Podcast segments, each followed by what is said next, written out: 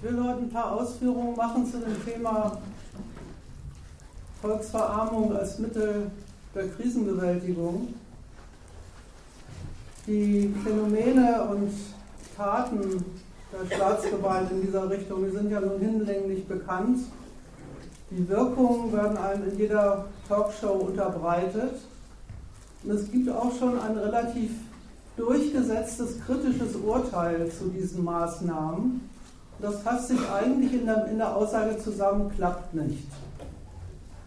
Die Leute werden verarmt, verelendet, aber das Wachstum und die Krisenbewältigung, die darüber zustande kommen soll, kommt nicht zustande. Und daraus wird der Schluss gezogen, also ist das ein falscher Weg. Und den Staaten und den Machern dieser Politik anempfohlen, sie sollten sich doch bitte schön für einen anderen entscheiden. Erstens würde das die Leute nicht ganz so hart ankommen und zweitens würden sie dann auch ihre eigenen Ziele und Zwecke, nämlich wieder Wachstum herbeizuregieren, besser erfüllen. Gegen diese Auffassung will ich heute mal ein bisschen zu Felde ziehen. Will mal einsteigen mit einer Fassung dieser Kritik, wie ich sie entdeckt habe in, der, in dem Aufruf des BGB zum 1. Mai. Ich will jetzt nicht den ganzen Aufruf vorlesen, aber ein paar Punkte rausgreifen, an denen vielleicht schon ein bisschen klar wird, worauf ich in dieser Hinsicht hinaus will. Dieser Aufruf zeichnet sich meines Erachtens vor allem durch eines aus, nämlich durch den absoluten Unwillen zwischen Täter und Opfer zu unterscheiden. Das geht schon so los, dass er sagt, die Krise hält Europa weiter in Atem, die Arbeitslosigkeit steigt, Armut breitet sich aus, sich. Aus der Finanzkrise ist eine soziale Krise geworden. Um die Banken zu retten, mussten die Staaten ihre Verschuldung drastisch erhöhen. Jetzt stehen sie selbst unter Druck und geben ihn an die Bevölkerung weiter.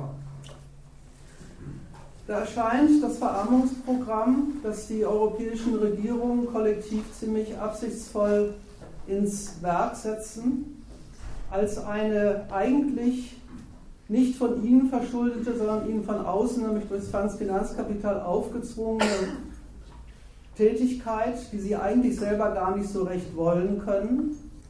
Und dass sie das auch selber nicht so recht wollen können, das bebildert der DGB dann noch in, mit so Aussagen wie Deutschland führt, die, das vermeintliche Modell Deutschland führt zu Lohndumping und einer sinkenden Binnennachfrage wenn wir dieses Modell auf, wenn wir dieses Modell auf Europa übertragen, schadet dies auch unserer exportorientierten Wirtschaft. Es kann Deutschland nicht gut gehen, wenn es Europa nicht gut geht.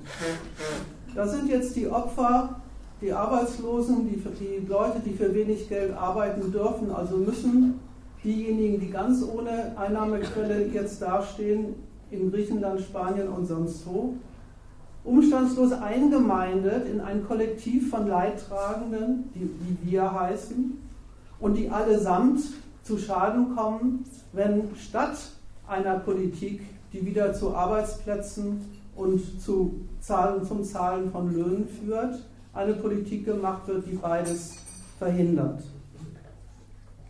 Und das Fazit des DGB ist, geht in die gleiche Richtung. Europa braucht einen Kurswechsel. Europa ist jetzt das Subjekt.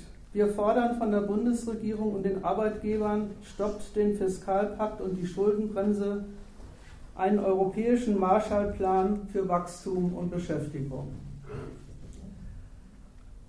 Das ist eine Art, sich vom Standpunkt dessen, der in der Krise hergenommen wird, mit seinem Einkommen und seinem Arbeitsplatz zur Bewältigung der Schwierigkeiten die die Macher der Wirtschaft, die, das Kapital und die Staaten aktuell mit ihrem Kapitalismus haben, eine Art und Weise, die einzugemeinden in ihr Verhältnis zu ihren Arbeitgebern und staatlich Zuständigen und zu sagen, das ist doch auch in eurem Interesse, wenn Arbeitnehmer nicht einfach völlig verarmt werden, nichts mehr kaufen können. Stattdessen sollte man sie doch als Wirtschaftsfaktor wieder berücksichtigen das wäre doch auch für euch gut und die Arbeitnehmer kämen besser davon. Und dieser von dieser Art zu argumentieren halte ich gar nichts und ich werde in meinem Vortrag versuchen zu erklären, warum ich von der nichts halte. Dazu muss man sich nämlich auch mal ein bisschen mit der Sache beschäftigen, die da gemacht wird und mal sich die Frage ernsthaft vorlegen, warum machen die Staaten das eigentlich so? Aber bevor ich auf diese Frage eingehe, will ich erstmal noch prinzipiell eine Warnung loswerden dagegen, überhaupt sich die Sache so zurechtzulegen. Lohn geht nur, wenn es dem Kapital gut geht, also muss Wachstum her. Wenn das Kapital wieder Gewinn macht, kann es wieder Leute einstellen. Das ist die absolute Bedingung, die hier in diesen Formulierungen bestimmt wird, als Voraussetzung dafür, dass jemand in dieser Gesellschaft überhaupt an ein Geld zum Leben kommt. Wie viel er dann bekommt, ist ja sowieso nochmal eine ganz andere Frage. Und damit ist ganz prinzipiell die Sichtweise eingenommen, dass wenn der Lohnabhängige schon die abhängige Größe der Entscheidungen von Staat und Kapital ist, dann doch bitte schon die ihre Entscheidung auch so treffen mögen, dass auch der Abhängige, der gar nicht anders kann, als sich nach dem zu richten, was ihm da angeboten wird, dass auch der dazu was kommt. Auf diese Logik sollte man sich nicht einlassen, weil das ist kein Umweg, um, auf diese, um, um durch die Vereinnahmung der Gegenseite dann doch zu ein bisschen mehr Geld zu kommen, sondern das ist die, das prinzipielle sich abhängig machen davon, ob diejenigen, die die praktischen Entscheidungen über den Lohn treffen, es für zweckmäßig und für sie günstig halten, einzuzahlen und der Gesichtspunkt, wegen dem der Mensch das Geld braucht, nämlich dass es von dem, äh, von dem leben muss, kommt bei dieser Art, die Sache zu betrachten, gar nicht mehr vor. Das ist das eine, der eine rote Faden, den ich versuchen möchte, in diesem Vortrag zu verfolgen. Wie kommt eigentlich das Interesse, dass jemand, der vom Lohn abhängig ist, wie kommt dessen Interesse eigentlich in dieser ganzen Krisenbewältigung vor? Es kommt nämlich vor, allerdings auf eine sehr harte und schädliche Weise. Der zweite Fehler, der zweite grundsätzliche Fehler an dieser Art, die Sache zu betrachten, liegt meines Erachtens in folgendem. Die Kritik tut so, als wäre die jetzige Sparpolitik sowas wie ein Missgriff, falsche Politik aus welchen Interessen auch immer fehlgeleitet ergriffen, ein, eine Politik, die gar keine innere Notwendigkeit hat, hätte aus dem, worum es den Politikern da eigentlich geht, sondern die sie genauso gut auch lassen könnten und wo sie genauso gut auch was anderes machen könnten, wenn sie nicht so falsche Berater hätten. Und das ist ein Irrtum, ein ganz grundsätzlicher Irrtum. Das Sparprogramm, wie es so schön heißt, das die EU ihren Mitgliedstaaten verordnet, das flächendeckende Abräumen von sozialen Leistungen hat seinen Grund und seine Notwendigkeit in dem politischen Zweck, den die Regierungen da verfolgen. Sie wollen, und das ist der Sache nach auch gar kein Geheimnis, sie wollen bei den Banken, bei denen, bei denen die Staaten verschuldet sind, Vertrauen stiften bzw. verloren gegangenes Vertrauen wieder erlangen. Und in den Dienst dieses Anliegens stellen sie ihre Staatshaushalte. Deren Sanierung, sagen Sie, wäre die absolute Voraussetzung dafür, dass die Kreditgeber wieder Kredit geben. Also machen Sie sich daran, eben dies zu tun. Und dieser Zweck, der hat seine Notwendigkeit in dem, wofür die Staatsgewalt Geld benötigt, wofür sie es ausgibt, wofür sie sich überhaupt verschuldet hat und deswegen werde ich im ersten Punkt nochmal ein paar Takte zum Teil zur Erinnerung darüber sagen, was es eigentlich auf sich hat mit diesem Staatshaushalt. Und bei der Gelegenheit sollte sich auch herausstellen, warum es eigentlich so ist, dass wenn die Kreditgeber einem Staat ihr Geld entziehen, ihr Vertrauen entziehen, tatsächlich mehr oder weniger das gesamte gesellschaftliche Leben zum Erliegen kommt. Es ist ja so, das will ich ja gar nicht dementieren, der ganze französische Wahlkampf ging ja im Prinzip um gar nichts anderes. Es stimmt schon, dass sich die Politiker in den EU-Staaten sich im Zuge dieser Sanierungsmaßnahmen auch darum streiten, welche Kombination von Sparen und Wachstumsförderung sie nun haben wollen. Da steht die Merkel auf ein bisschen anderen Standpunkt als einige andere Staatenlenker. Diese Debatte, auch das sollte im Verlauf meiner Ausführungen klar werden, ist aber keine, in die sich ein normaler Mensch einklinken könnte unter dem Gesichtspunkt, wenn sich die Vorstellung von dem einen durchsetzen, fahre ich besser, als wenn die Vorstellung des anderen sich durchsetzen. Denn man wird sehen, dass das, was die Staaten fürs Wachstum tun wollen, den Leuten auch nicht besser bekommt als das, was unter dem Titel Sparen gemacht wird. Im Ausgangspunkt sind sich nämlich beide Positionen total einig. Das Vertrauen der Finanzwelt muss wieder her. Was dafür nötig ist, muss mit dem Staatshaushalt durchgesetzt werden. Und in diesem Staatshaushalt und dessen Sanierung ist dem Lebensunterhalt der Massen eine ziemlich wichtige Rolle zugewiesen. Und um die soll es im Folgenden gehen. Deshalb mal zum Einstieg überhaupt die Aufmerksamkeit gelenkt auf die Behauptung, die dort in die Welt gesetzt wird.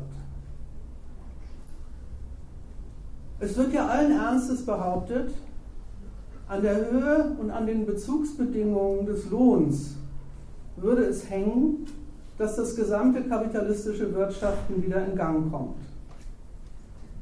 Und das sollte man als Befund und als Inhalt dessen, was die Staaten jetzt tun, mal ernst nehmen. Im Ausgangspunkt, selbst das spricht in gewisser Weise der DGB in seiner etwas äh, moralischen Tour an, im Ausgangspunkt kommt einem das nämlich schon etwas absurd vor. Es ist ja nun wirklich nicht so, dass der Lohn und die Sozialleistungen, das behauptet im Grunde auch gar keiner, dass die der Grund dafür wären, dass die Krise entstanden ist. Das macht aber gar nichts. Deren Veränderung, deren Kürzung, deren Umgestaltung ist als Hebel geplant, damit es wieder klappt. Ausgerechnet die Arbeitsbedingungen, die Lohnempfangsbedingungen, die Sozialleistungen für diejenigen, die die abhängige Variable aller Kalkulationen sind, soll das Mittel sein, deren Geschäfte wieder in Gang zu bringen. Und da stellt es sich ja schon ein bisschen die Frage, wie soll das denn gehen und warum sind sich alle Beteiligten eigentlich so sicher, dass das das passende Mittel ist. Diese Absurdität hat ihre Notwendigkeit die ist nicht einfach, das ist nicht Blödheit oder Fehler, sondern die hat ihre Notwendigkeit in dem, wofür im Kapitalismus gearbeitet wird. Die hat ihre Notwendigkeit in dem, wofür auch zu, in guten Zeiten Arbeitskraft und Lohn hergenommen werden. Und insofern wird da gar nicht der Standpunkt verändert, sondern er wird nur mit neuer Radikalität an den Leuten durchgesetzt, die dafür herhalten sollen. Also die Frage, kurz gefasst, die ich heute beantworten möchte, oder ein paar, paar Aussagen in die Richtung zumindest loswerden, ist genau die. Warum richtet sich eigentlich die Unzufriedenheit der EU-Politiker so gnadenlos und so konsequent auf den Zustand ihrer Arbeitsmärkte, auf die Sozialleistungen, obwohl deren Verfassung gar nicht der Grund der Krise ist? Warum ist das der ausgemachte Hebel in diesem Laden die Geschäfte und die Rechnungen wieder klappen zu lassen, die Staat und Kapital mit den Leuten machen und nicht mit denen, die sie selber machen. Das will ich versuchen in drei Abteilungen zu erläutern. Im ersten Punkt will ich nochmal darauf eingehen, was eigentlich eine Staatsschuldenkrise ist. Keine Sorge, ich will da nicht alles aufblättern, was da alles passiert ist in den letzten paar Jahren, sondern ein paar Erinnerungen daran nochmal zu Protokoll geben, wie da eigentlich, das, was da eigentlich über das Verhältnis von Staat und Finanzkapital praktisch wird. Im zweiten Punkt will ich mich der Frage zuwenden, wie eigentlich der Staatshaushalt als Instrument der Krisenbewältigung zum Einsatz kommt. Kurz gesagt, der Titel heißt Der Staat spart. Was macht eigentlich ein Staat, wenn er spart? Da macht er nämlich ein bisschen was anderes als ein normaler Mensch, der kein Geld hat und deswegen seine Ausgaben kürzt. Und im dritten Punkt will ich nochmal kurz zurückkommen auf die Frage, was das, was da in Griechenland und Spanien und so weiter jetzt so vor sich geht, eigentlich mit der Lage der lohnabhängigen Klassen bei uns hat. Welche Lehren könnte man eigentlich als jemand, der hierzulande vom Lohn leben muss, aus dem ziehen, was ihm seine Politiker da an anderen Arbeiterklassen vorexerzieren?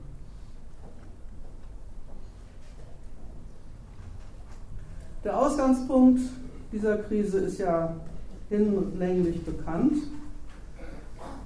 Einige EU-Staaten bekommen vom, vom Finanzkapital, von den Banken keinen Kredit mehr.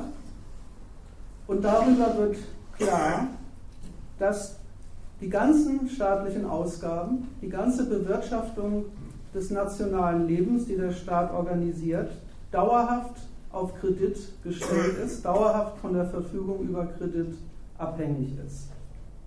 Schulden machen, das ist nicht etwas, was ein Staat mal tut oder mal nicht, um damit gelegentlich Löcher zu stopfen. Es ist ein dauerhaftes Mittel der Finanzierung der Staatstätigkeit, fest eingebaut und eingeplant. Und nur weil das so ist, kommt es überhaupt dazu, dass die Verweigerung dieses Kredits durch die Banken so eine flächendeckende ökonomische Katastrophe produziert, wie sie man in Griechenland im Moment studieren kann. Die Banken entscheiden da, wie sie immer entscheiden, wenn sie die Fortsetzung von Krediten verursachen, verweigern. Sie vollstrecken das Urteil, dass ein bestimmter Schuldner sich für ihr Geschäft nicht mehr lohnt. Und in diesem Fall verstrecken sie halt dieses Urteil an einem ganzen Gemeinwesen. Und an diesem Urteil, dieser Staat lohnt sich nicht mehr für uns, entscheidet sich offenbar ganz grundsätzlich, ob Staaten der, im modernen Kapitalismus über die nötigen Mittel für ihre Tätigkeit und ihren Betrieb verfügen oder nicht. Das heißt, ein Staatswesen muss offenbar wie ein Kapitalinvestment als permanente Quelle von Zinserträgen funktionieren, damit er überhaupt funktioniert. Dann ist auch Geld in jeder Menge da, um die nötigen Staatsfunktionen auszuüben. Und diesem Kriterium unterwirft sich jeder moderne kapitalistische Staat, wenn er sich verschuldet. Warum ist es so?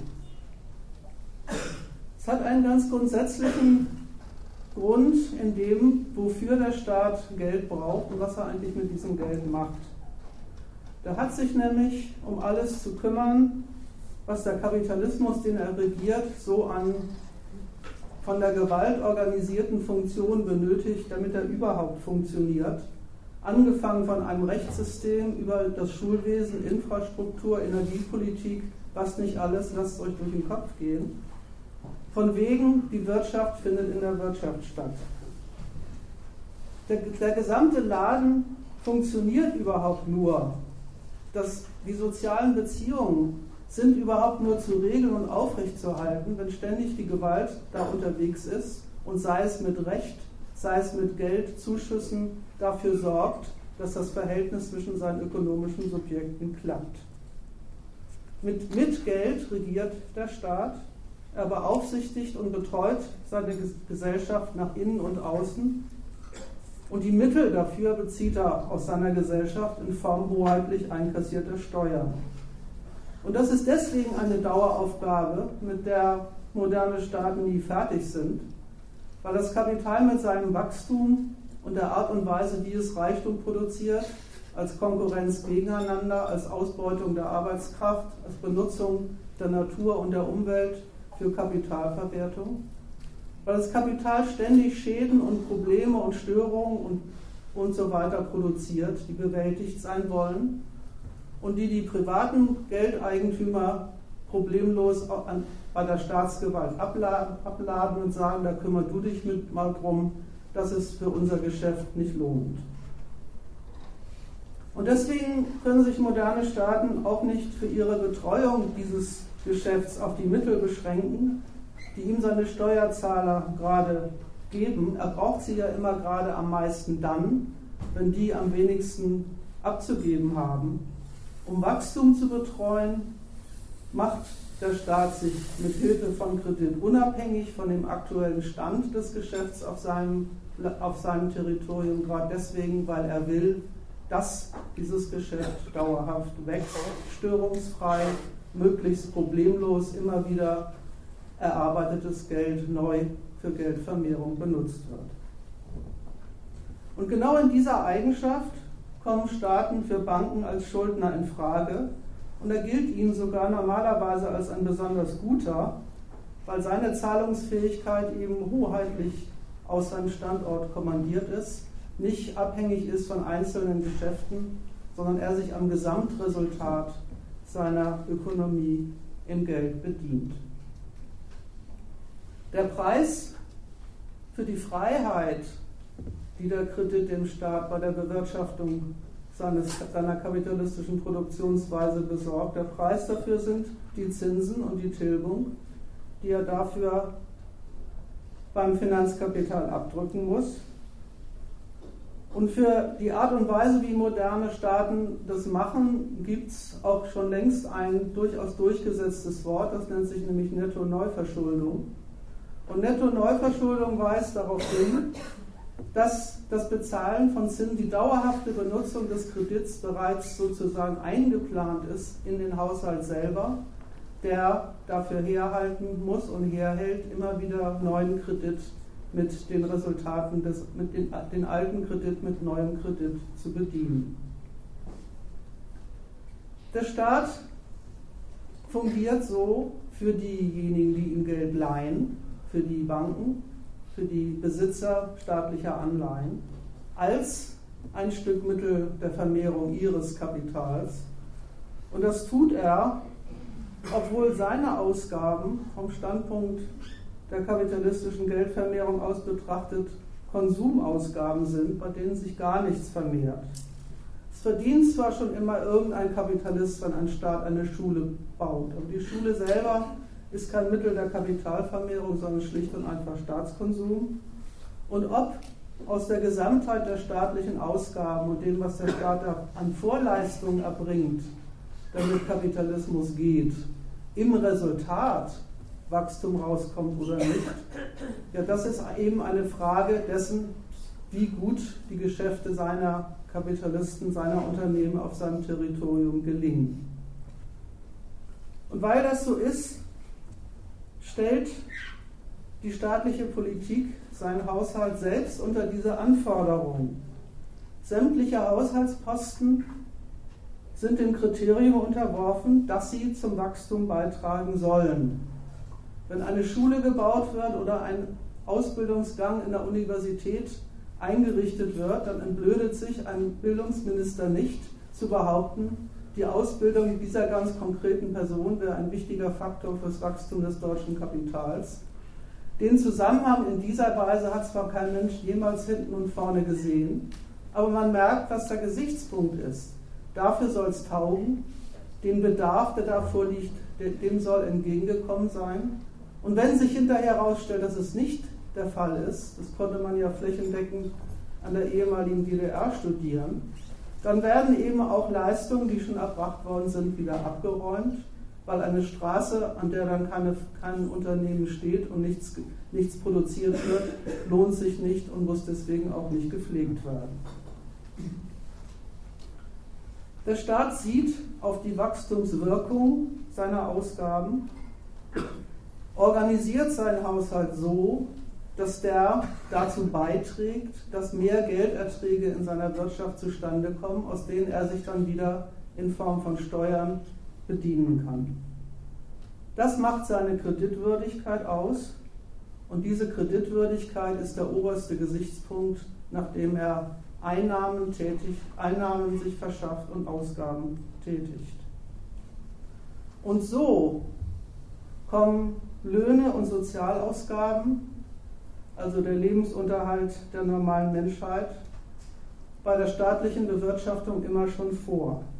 Es ist nämlich nicht erst in der Krise so, dass der Staat sich für die Frage sehr interessiert, was eigentlich die Anwendung der nationalen Arbeitskraft den ganzen Laden kostet, nämlich sowohl das Kapital als auch ihn, und was sie unterm Strich betrachtet an Wachstumserträgen bringt. Da gibt es ein nationales Lohnniveau, da werden die Zahl der Arbeitstage zusammengezählt, da werden die Nationen verglichen unter dem Gesichtspunkt, wo wird am meisten Urlaub gemacht. Die Höhe der Sozialleistung wird abgeklopft, die Produktivität der Arbeit, wie auch immer gemessen. Immerzu mischt sich die Staatsgewalt in die Definition dieser Wirtschaftsfaktoren ein, unter dem Gesichtspunkt, ja, der Lebensunterhalt der Massen ist einerseits eine Kost, sowohl für den Staat als auch für fürs Kapital. Er soll aber lohnende Kost sein, eine Kost, die deswegen in Ordnung geht, weil mit ihr, mit ihrer Hilfe Kapitalwachstum zustande kommt. Funktional und nützlich für Wachstum sollen Sozialleistungen und sollen Löhne sein. Und das ist der Maßstab, an dem nicht nur ununterbrochen über den Lohn geredet wird, sondern um den sich auch unter dem sich um ihn auch praktisch gekümmert wird. Ich komme daher nochmal am Schluss auf diesen Punkt zurück, weil wie das in Deutschland in den letzten Jahren passiert ist, da gibt es ja auch einiges Erfahrungsmaterial. In diesem Verhältnis zum Staatshaushalt und zum Wachstum steht der Lebensunterhalt der Leute, steht der Lohn, den sie bekommen und das, was sie für ihn leisten müssen, immer schon in der nationalen Wirtschaft. Das kann man zum Beispiel auch dem Spruch von der Merkel entnehmen, die sich in ihrer Neujahrsansprache hinstellt und sagt, warum, haben, warum stehen wir eigentlich in der Krise so top da? Warum hat Deutschland so niedrige Zinsen und kann Schulden machen? und hat immer noch Exporterträge. Naja, dazu hat der Staat nicht unwesentlich mit seiner Reform des Arbeitsmarkts mit Hartz IV und der Agenda 2010 beigetragen. Das ist ein Vorbild für Europa, so muss man das machen, um Arbeit zum nützlichen Faktor für nationale Wirtschaftserfolge zu machen.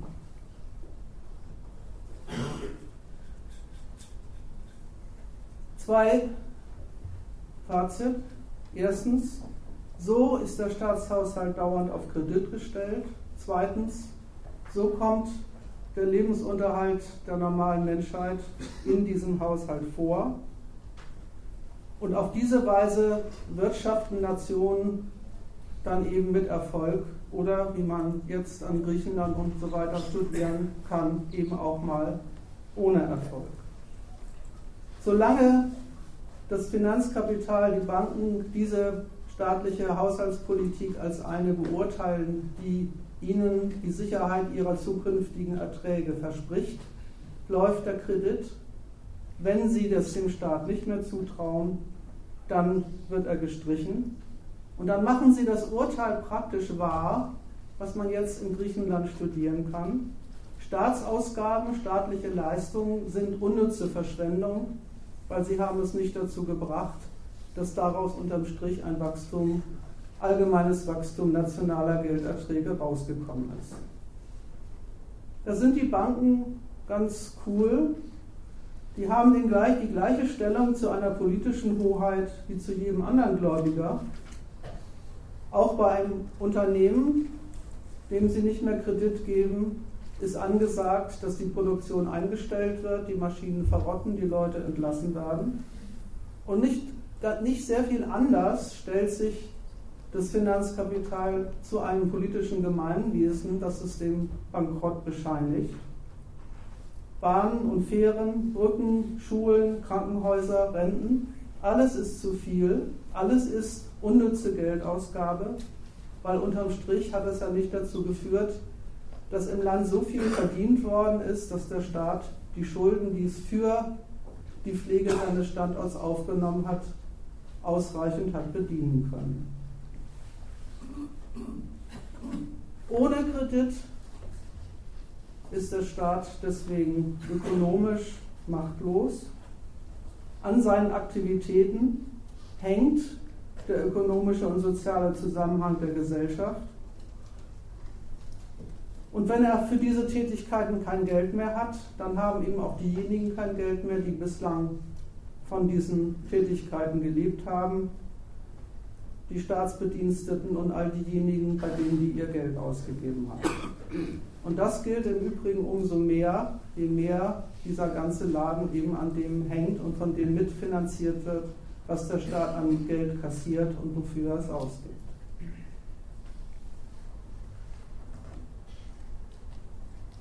Und dann kommt es in der Tat zu so Phänomenen, wie man sie jetzt in, in Griechenland studieren kann.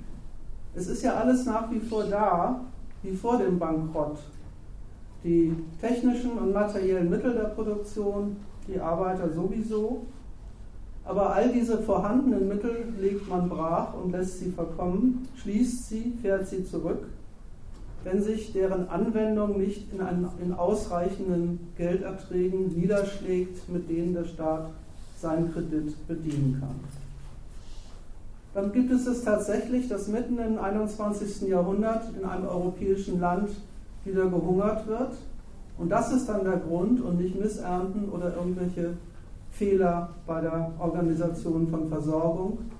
Da merkt man dann auch, dass es um Versorgung offenbar von vornherein gar nicht gegangen ist, sondern dass die von vornherein unter die Maßgabe gestellt ist, entweder sie lohnt sich oder sie findet nicht statt. Das ist das, was die Krise für die Leute bedeutet. Man muss allerdings schon dazu sagen, die Staatsgewalt, die bleibt sich in, auch in dieser Lage treu. Die Idee, dass man vielleicht auch Leute und Produktionsmittel anders zusammenführen könnte. Denn über den Kredit, den, den, den, die, den der Staat von der Bank bekommt, kommt kein moderner Politiker. Das erschiene, erschiene ihm total abwegig. Der Staat stellt sich auf den Standpunkt, wenn ich mir die Betreuung meines Standortes nicht mehr leisten kann, dann findet sie eben nicht mehr statt. Er reicht seine Pleite an seine Gesellschaft weiter und dann ist sein Anliegen erstmal gar nicht mehr eine funktionale Betreuung der Armut als Mittel für Wachstum, sondern eine rein negative Stellung zu den Leuten. Das ist, die sind dann nur noch pur überflüssiges Volk. Bloß noch Kost in den Haushalt und wenn sie noch ein Einkommen haben, Quelle zum Abkassieren, um die Fähigkeit zur Schuldenbedienung auch in der Krise zu beweisen. Es bleibt also gar nicht dabei, dass das Kapital sich in der Krise an seinen Beschäftigten schadlos hält, deren Unterhalt senkt oder streicht. Armut nimmt hier tatsächlich den Gehalt einer staatlich durchgesetzten absichtsvollen Veredelung an, und zwar exakt mit dem Zweck, zu beweisen, dass man auch in der Krise mächtig und willens ist, sein Land dafür herzunehmen, das Vertrauen der Finanzkapitalisten auch dann noch zu retten, wenn sie selber gesagt haben, dass die Grundlage für das Vertrauen kaputt ist. Das ist der Gehalt dessen, was derzeit in der EU am Fall Griechenlands in Extrem abgewickelt wird, aber durchaus in Spanien und Italien in beiden Bereichen genauso. Die Partnerstaaten, die kreditmächtigen Staaten, garantieren auf verschiedene Weise für die Schulden der Staaten, die keinen Kredit mehr genießen. Sie zwingen die Gläubiger zu einem partiellen Verzicht auf Ansprüche und die zahlungsunfähigen Schulder, Schuldner müssen tun, was sowieso von, von ihnen verlangt ist. Sie müssen, müssen ihr Verhältnis zum Finanzkapital wieder in Ordnung bringen. Und das tun sie nach Kräften. Damit ist man bei diesem harten und absurden Programm ohne Geld, um wieder Wachstum mit dem Haushalt überhaupt fördern zu können, ohne Geld die, die, die Banken, das Finanzkapital davon überzeugen, dass man in Griechenland, Spanien und so weiter in Zukunft wieder Kredit verdient. Das ist das Projekt, das derzeit in den Südländern durchgezogen wird und für das die Massen mit ihrem Lebensunterhalt einstehen müssen. Kommen wir jetzt zu meinem zweiten Punkt. Das Ganze läuft unter dem Titel die Staaten müssen sparen. Sie müssen durch die Sanierung ihrer Finanzen den Finanzmärkten demonstrieren, und das wollen sie auch, wie ernst sie deren Recht auf Kreditbedienung nehmen. Auch und gerade als politische Hoheiten stellen sie sich nicht über dieses Interesse, sondern demonstrieren praktisch, wie entschlossen sie sind, ihre ganze Gesellschaft diesem Imperativ zu unterwerfen. Was tun sie dafür? Einnahmen, Steuern und Ausgaben verschiedenster Art sollen beide dafür dienen, zu beweisen, dass es der politischen Gewalt wirklich nur darum geht und nichts, um nichts anderes, dass erstens aufgelaufene Schulden bedient werden und zweitens neues, neue Gelegenheiten zur Kapitalanlage im Land zustande kommen.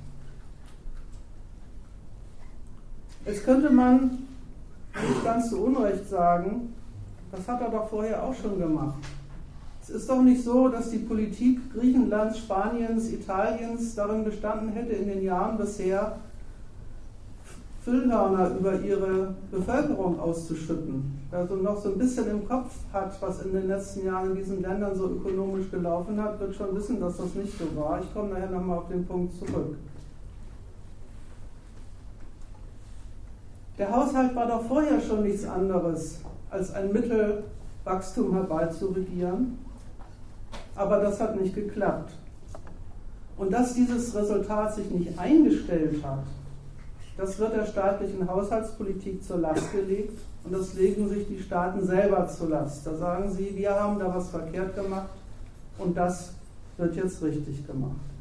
Und nach, diesem, nach dieser Maßgabe organisieren sie ihre Haushalte um und nach, zwar nach beiden Seiten. Und deswegen ist das Wort sparen für das, was sie da tun, eigentlich ziemlich missverständlich. Klar, es gibt schon ganze Bereiche, wo die Haushaltspolitik schlicht in gar nichts anderem besteht, als dass der Staat einfach für eine bestimmte Abteilung seiner Notwendigkeiten weniger ausgibt. Aber unter Sparen fällt ja auch, dass die politische Gewalt sich einfach bei ihren Bürgern mehr holt. Also die Mehrwertsteuer und die Benzinsteuer zum Beispiel heraufsetzt, also gar nicht selber spart, sondern diejenigen zum Sparen zwingt, die diese Ausgaben, diese Einnahmen abdrücken müssen. Und schon an dem Punkt kann man sehen, dass diese Maßgabe, unter die er da seinen Haushalt stellt, ein bisschen was anderes ist als einfach weniger Geld ausgeben. Da stellt sich praktisch die Frage, wie bekomme ich es durch meine Ausgaben und meine Einnahmenpolitik hin, dass mich mein Laden weniger kostet und trotzdem das Gleiche für mich leistet? Dieses Projekt ist im Ausgangspunkt ein absurder Widerspruch und der wird durch dieser Widerspruch wird durch die aktuelle Debatte um die Frage, soll man mehr sparen oder mehr fürs Wachstum tut, tun, ziemlich erschlagen.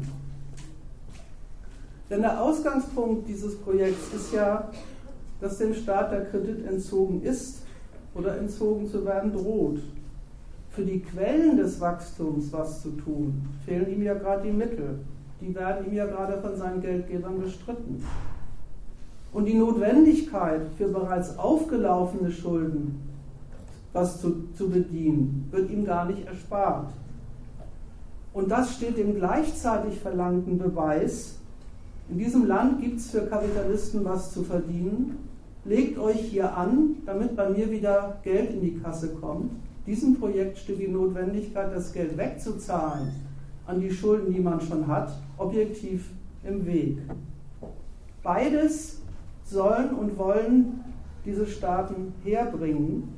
Und deswegen gibt es überhaupt bloß diesen Streit, was für dieses Programm eigentlich besser ist, mehr kürzen oder vielleicht doch ein bisschen mehr ausgeben. Was man allerdings an der gegenwärtigen Lage studieren kann, ist, dass politische Gewalten sich von solchen Widersprüchen überhaupt nicht irre machen lassen. Unser eins denkt da vielleicht, haben sie noch alle Tassen im Schrank, aber das denken die überhaupt nicht. Weil die sind es total gewohnt und kennen das auch gar nicht anders, als dass alles, was auf ihrem Standort herumkreucht und fleucht, ein Instrument ihrer Wirtschaftspolitik ist. Also wenden Sie sich diesen Instrumenten zu und fragen sich, wie Sie die besser zum Einsatz bringen können. Ihnen mögen, ihnen mögen ökonomisch die Mittel abhanden kommen. Die Macht über Ihren Standort haben Sie nach wie vor. Also tragen Sie diesen Standpunkt mit aller Gewalt an Ihren nationalen Ressourcen aus. Und wie das geht, kann man aktuell studieren. Und so kommt die nationale Arbeiterklasse und deren Lebensunterhalt neu in den Blick der jeweiligen Staatsgewalt als Hebel sowohl zur Schuldenbedienung und gleichzeitig als Mittel, die Neuanlage von Kapital wieder herbeizuführen.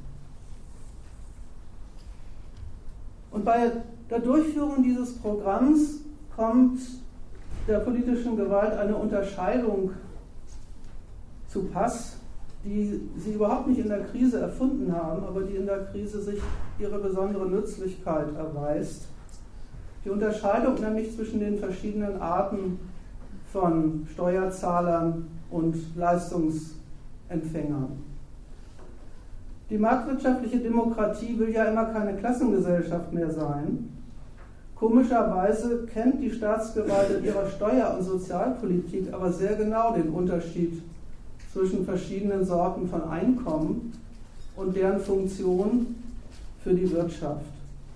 Nämlich den Unterschied zwischen lohnabhängigen Bürgern auf der einen Seite, also denen, denen dauernd was fehlt und denen er immer was zuschustern muss, weil das, was sie vom Kapital als für rentable Arbeit bekommen, immer nicht so ganz reicht.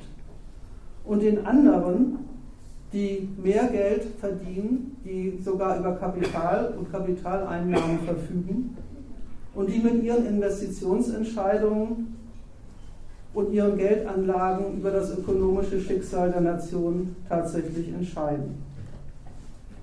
Das heißt nicht, dass die Zweiten nicht auch ihren Beitrag zur Finanzierung des Haushalts leisten müssten, aber der ist immer abzuwägen gegen die andere Leistung ihres Geldvermögens als Kapitalvorschuss Überschüsse zu erzeugen. Und nach der Ausgabenseite muss man die auch immer mal wieder mit Subventionen unterstützen, damit sie ihren Dienst am Wachstum auch für sich gewinnbringend gestalten können. Nämlich sonst bringen sie ihn nicht. Die anderen sind bekanntlich die in jeder Hinsicht abhängige Variable dieser Berechnung. Und in dieser Eigenschaft, genau dieser Eigenschaft, werden sie vom Staat betreut. Und da ist noch jedem Politiker der Gesichtspunkt geläufig, ob man denen nicht noch ein wenig mehr abnehmen kann und sie trotzdem mit ihrem Lohn irgendwie zurechtkommen. Oder ob das, was da staatlicherseits an Betreuung zu leisten hat für die Schäden, die das Kapital an der Klasse verrichtet, nicht auch mit etwas weniger Geld geht. Weil es nämlich bedauerlicherweise so ist, dass die Funktionsfähigkeit dieser Klasse fürs Wachstum zum großen Teil am Willen der Leute zum Zurechtkommen hängt. Und da geht der Staat ziemlich zynisch und selbstverständlich davon aus, dass der Zwang, Geld verdienen zu müssen, sich dieser Wille zum Zurechtkommen ohnehin ziemlich verlässlich einstellt. Das, was der Marx den stummen Zwang der kapitalistischen Verhältnisse nennt.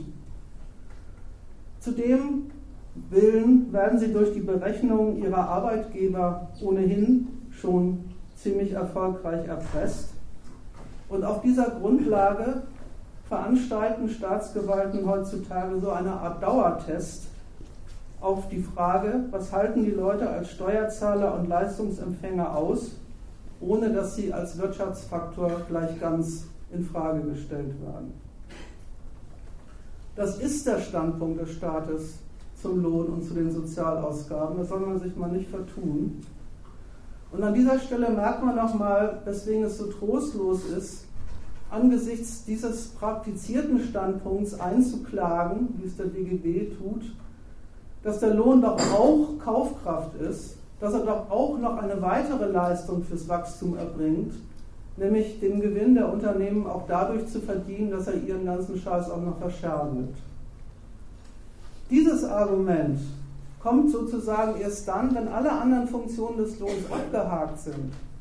Wenn schon klar ist, dass das, was da geleistet wird, rentable Arbeit ist, die Gewinn bringt, weil erst muss, und kommt, dieser Einwand kommt dann natürlich von der Gegenseite auch prompt, dass die Arbeitsplätze erstmal da sein müssen und sich lohnen müssen, bevor diejenigen, die an ihnen arbeiten und die Gewinne produzieren, dann in der Rolle gefragt sind von denen, die dann ihre eigenen Produkte auch noch einkaufen. Wie gesagt, das ist der Standpunkt, den der Staat immer schon zu Lohn und Sozialleistungen hat, unter dem Gesichtspunkt Sicherstellung seiner Kreditwürdigkeit durch Förderung von Wachstum. Und diesen Standpunkt verfolgt er in der Krise weiter und radikalisiert ihn noch ein wenig. Er besichtigt beide Klassen neu als Lieferant von Einnahmen und er besichtigt sie zweitens als Empfänger von Leistungen, also als Kost, die die Betreuung des Standorts dem Staat bereitet.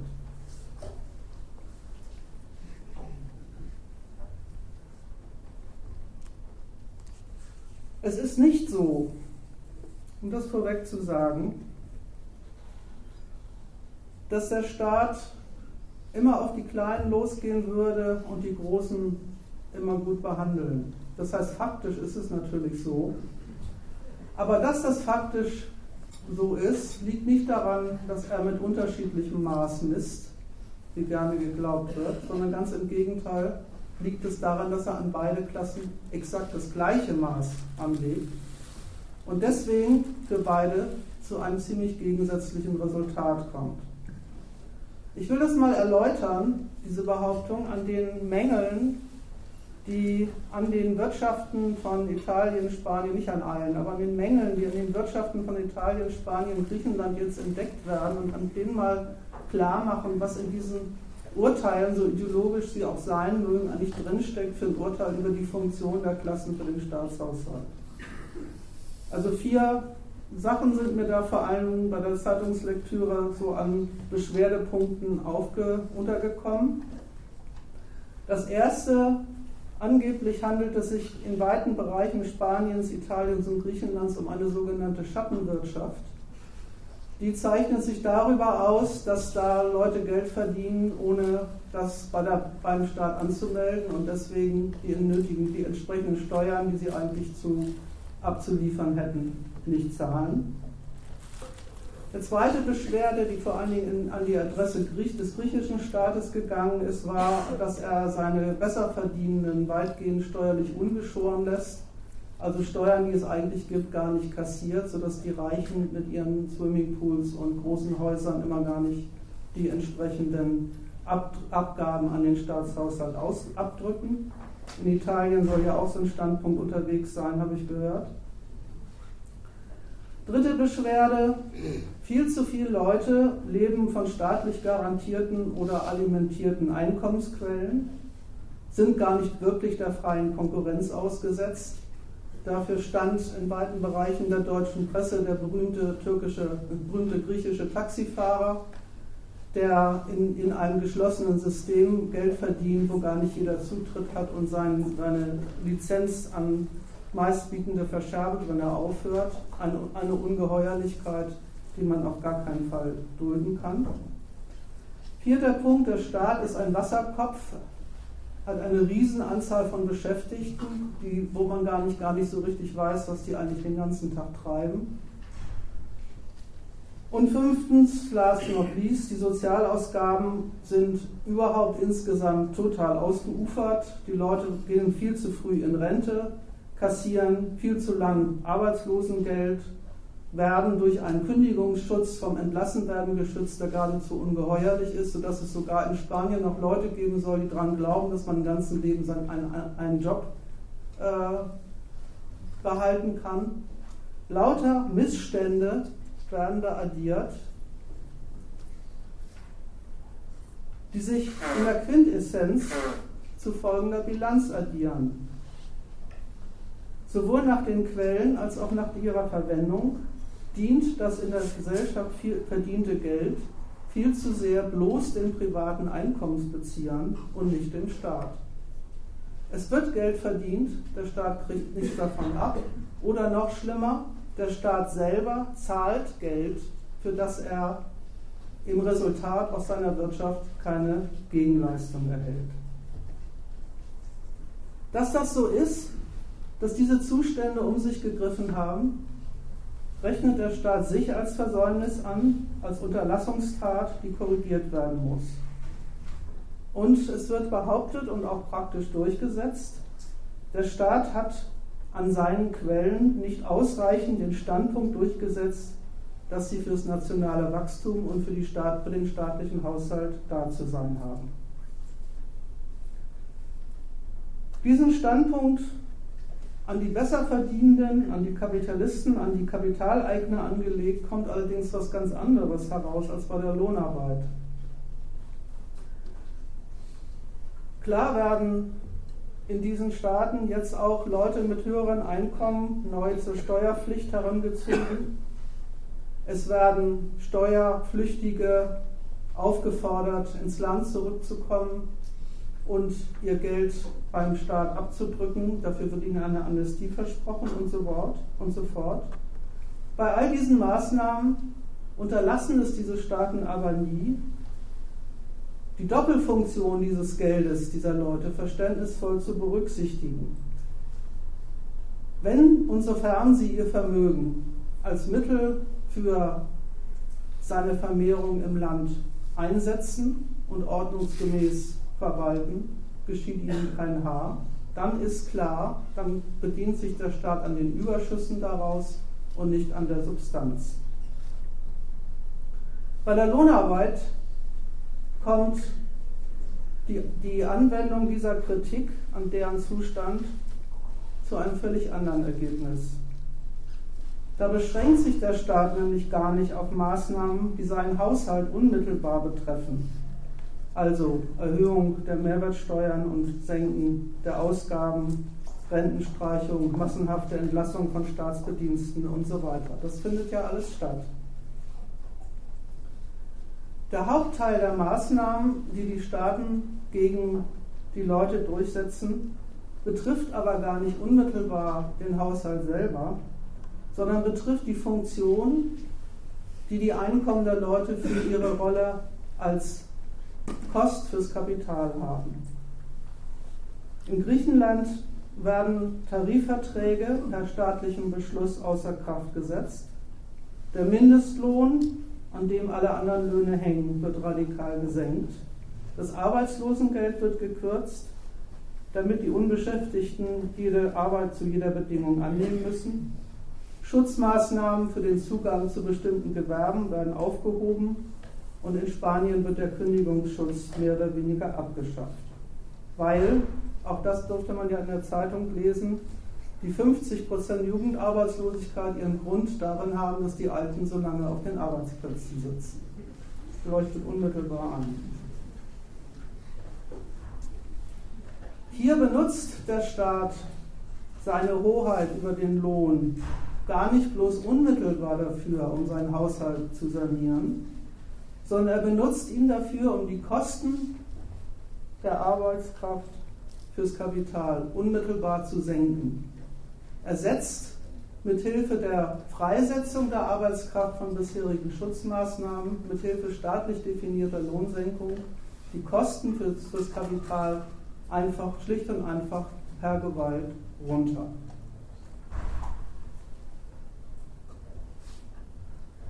Bevor ich auf diese Maßnahmen noch ein paar Überlegungen anwende in der Frage, was lernen wir eigentlich daraus, über worum es in dieser Gesellschaft ökonomisch geht, will ich noch ein, im Zwischenkapitel noch ein bisschen was drüber sagen, über die Diagnose, von der her die Staaten diese Maßnahmen ergreifen. Die Diagnose fasst sich ja in dem Urteil zusammen, in diesen Gesellschaften hätte eine unproduktive Verschwendung von Geld stattgefunden. Leute haben Geld bekommen fürs bloße Konsumieren, fürs bloße Leben. Und diese Zahlung von Geldern hat ihre Nützlichkeit als Faktor des Kapitalwachstums behindert oder sogar insgesamt verhindert. Und das läge alles daran, wie gesagt, dass der Staat sich um diesen Standpunkt nicht ausreichend gekümmert hätte. Ich will mal was, ein paar Takte zu, dazu sagen, zu dem, zu dem sachlichen Gehalt dieser Diagnose. Die ist nämlich Quatsch einerseits. Andererseits kann man der schon entnehmen, worum es da geht.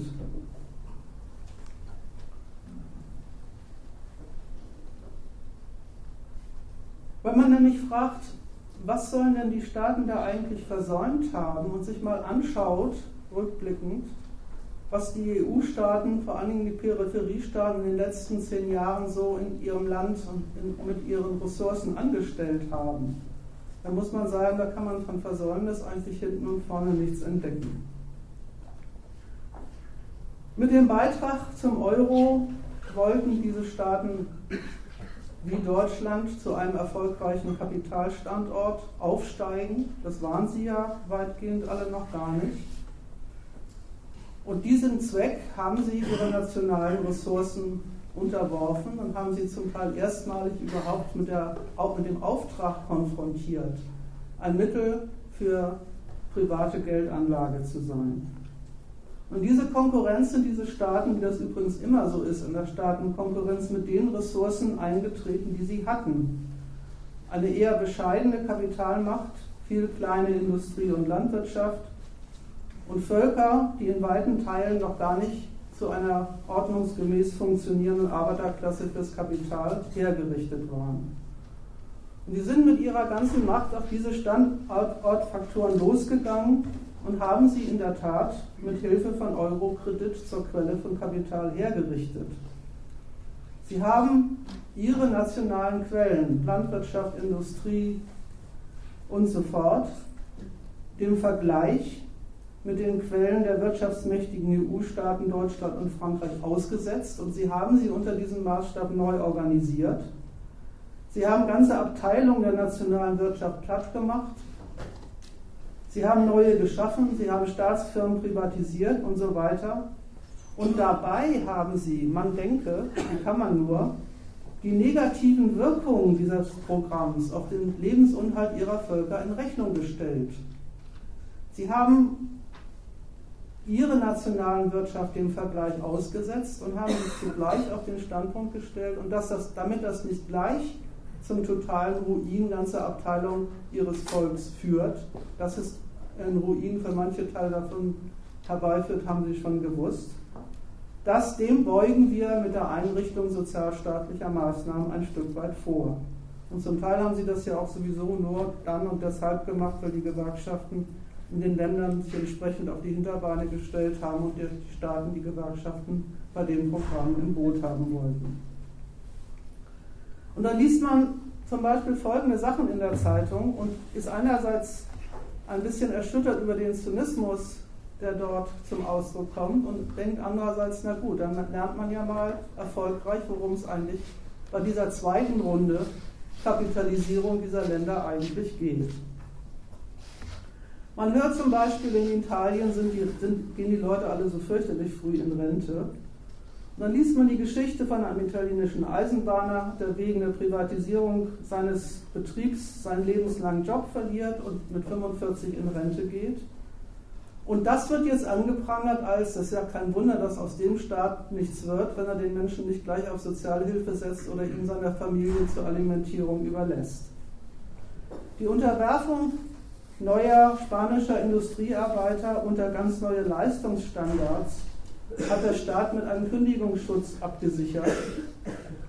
Der griechische Staat hat Kleinstgewerbetreibenden in bestimmten Branchen ein Stück weit ihr Einkommen garantiert. Lauter Fälle dafür, dass eine politische Gewalt angesichts des ökonomischen Umsturzes, den sie Land und Leute aussetzt, den Gesichtspunkt kennt und beherzigt dass dadurch wirklich oder potenziell über, überflüssig gemachte Masse nicht gleich und unmittelbar als Quelle des Wachstums ruiniert werden. Und übrigens auch nicht unmittelbar als Instrument des Kapitals zum Lohndrücken für die anderen zum Einsatz kommen, wie das halt bei der Absenkung von Sozialleistungen immer der Fall ist. Die Staaten haben also gar nichts unterlassen bei der Pflege einer tauglichen Arbeiterklasse, sondern sie haben im Gegenteil, wenn man so will, überhaupt, überhaupt erstmalig richtig den Gesichtspunkt ins Spiel gebracht für sich, dass wenn man einen Standort umorganisiert und ihn zum Mittel des nationalen Wachstums machen muss, man dann auch als Staat was dafür tun muss, dass die Leute, die da arbeiten sollen, das auch können und wollen. Und es ist ja auch gar nicht so, dass das Kapital dieser neuen Geschäftssphäre nichts genützt hätte, als Absatzmarkt, als Anlagesphäre.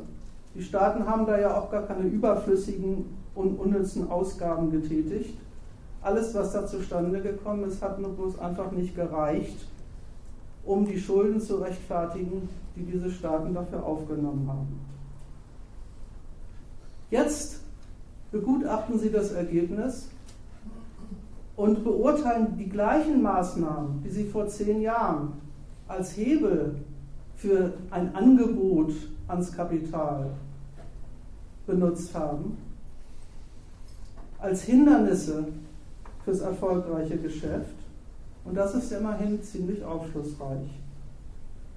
Weil das, was sie sich im Ernst vorwerfen, ist ja gar nichts anderes als, sie haben allen Ernstes, die Staaten meine ich jetzt, noch den Gesichtspunkt am Lohn gelten lassen, dass der auch für den Lebensunterhalt der Leute irgendwie noch taugen soll. Das, was der Marx mal das historisch-moralische Element am Lohn genannt hat, womit er eben dies gemeint hat, die Abteilung Lohn, die den Menschen überhaupt zu einem freien Konkurrenten auf dem Arbeitsmarkt macht und nicht zu einer bloß abhängigen, einer bloß abhängigen Gefolgschaft einer Kapitalkalkulation. Das wird jetzt zum großen Fehler und zur Wachstumsbremse erklärt. Und das stellt zwei Sachen klar. Erstens, welchem Maßstab der Lohn zu gehorchen hat. Der hat sich nämlich in, an seiner Funktion für rentable Arbeit zu bewähren und sonst nichts. Und zugleich auch, was der Maßstab sozialstaatlicher Zahlungen ist. Der trägt nämlich entweder dazu bei, die Arbeiterklasse in ihrem Dienst fürs Kapital zu pflegen und zu unterstützen. Alles, was darüber hinaus gezahlt wird, ist von übel und schädigt die Funktion, die die Arbeit fürs Kapital erfüllen soll. Was lernen wir daraus? Dritter Punkt. Also mir ist noch nicht, das eine ist mir noch nicht ganz klar, was da als, als Krisenbewältigung da, da läuft. Äh, die Staaten selber, äh, ähm, das was, was sie in früheren Zeiten als Mittel des nationalen Kapitalwachstums gepflegt haben, jetzt als Hindernis des Geschäfts daran haben wie das im Verhältnis steht zu dieser Ideologie dann ausgedrückt, dass der, dass der Lebensunterhalt der Leute äh, der, Grund, der Grund der Krisen war.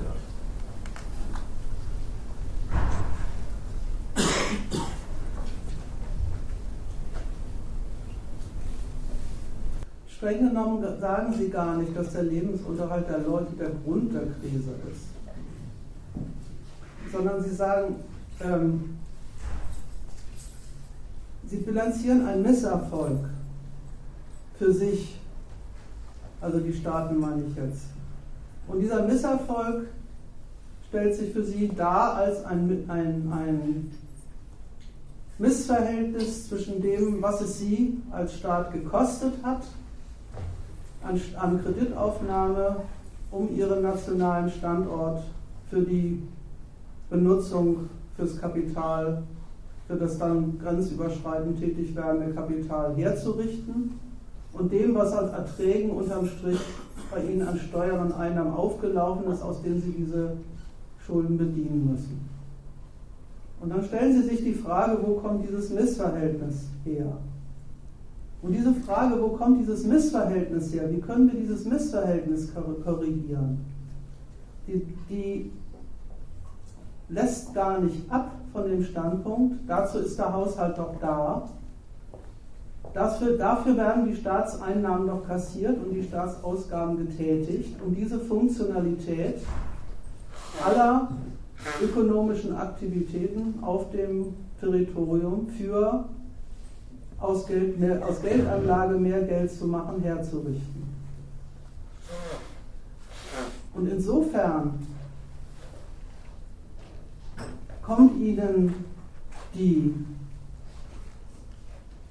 Klasse, die, deren Lohn das Mittel von, von Wachstum ist, unter als eine, die noch zu wenig ihren Unterhalt allein diesem Gesichtspunkt verdammt. Zu der Diagnose kommen sie aber deswegen, weil sie ihn sowieso noch nie anders betrachtet haben. Aber das hat er ja gerade, das ist ja gerade nicht passiert. Oder zumindest nicht in dem Ausmaß passiert ist es ja schon. Das ist ja gar nicht so. Es ist nicht in dem Ausmaße, dass beim griechischen Staat die entsprechenden Einkünfte gelandet werden. Das kommt ganz grundsätzlich, äh, äh, wenn, wenn, mir das weiterhilft, kommt es aus der Betrachtung der Krise als Beweis für, bei, bei uns im Land hat zu wenig Wachstum stattgefunden. Aus dem nationalen Konkurrenzstandpunkt, den ich am Anfang versucht habe zu charakterisieren, den nationalen Konkurrenzstandpunkt, der damit eingenommen wird, dass eine Staatsgewalt ihre, ihre äh, ihr Territorium und mag es auch aus, aus, was weiß ich, 3000 Inseln bestehen, unter dem Gesichtspunkt begutachtet, was haben wir denn da anzubieten? Und das, wofür sie was anzubieten haben wollen, sind die Berechnungen von Geldbesitzern, die sagen, da gehe ich hin mit meiner Produktion oder dann benutze ich die, die es gibt und model sie so um, dass aus dem Geld, was ich als Vorschuss da reinstecke, ein Überschuss rauskommt.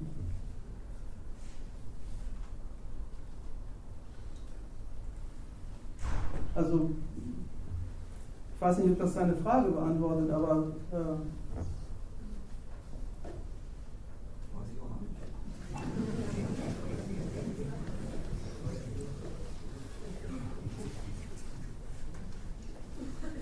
Du kannst, wenn du es wenn objektiv betrachtest, musst du sagen, es ist ja sowieso ein Quatsch zu sagen, der Staat hat da irgendwas verkehrt gemacht. Er hat in der Konkurrenz verloren. Du kannst auch sagen, was soll denn rauskommen, wenn, ein, wenn eine äh, Kapitalwuchtbrumme mit Deutschland, auf das Argument komme ich jetzt dann gleich noch einmal, aber auch, wenn eine Kapitalwuchtbrumme mit Deutschland konkurriert, mit, wie mit einem Land äh, wie Griechenland, und da, da, der Maßstab angelegt wird, äh, wer kann äh, mit, mit am billigsten produzieren und damit am meisten Gewinn machen. Ein, eine, eine Wirkung ist ja, ist ja allen bekannt. Die, die, äh, eine der, der äh, Erfolgsstories der, äh, des, der, der, des Euro ist, die, ist das Vollstellen ganz Griechenlands mit französischen und deutschen äh, Supermarktketten. Das hat die griechische äh, Landwirtschaft nicht ausgehalten. So, dann, dann steht dieser Staat, der jetzt sich doch gerade aufmacht, ein Kapitalstandort zu werden, nicht auf dem Standpunkt. Na gut, wenn das Kapital mit dem nichts anfangen will, dann sind die halt über, dann lasse ich die halt vergammeln. Für, für den ist doch die nationale, das Volk, die nationale Arbeiterklasse eine Ressource. Also will er auch, dass sie als solche funktioniert. Und die, das, die, die zum Funktionieren zu bringen, aus diesem, aus diesem, von diesem Standpunkt aus, kostet den Staat halt was. Ist ja schon schlimm genug, dass der Lebenshalt der, der Leute im Staat als, als Aufwand daherkommt. Aber es ist ja ein Aufwand für was. Wenn das für sich nicht einstellt, äh, wird gesagt, da war der, war der Aufwand zu viel. Erstens war er zu viel und zweitens hat er in Wahrheit verhindert, dass der Lohn die Funktion erfüllen soll, für die, für die er doch überhaupt nur gezahlt werden dürfte.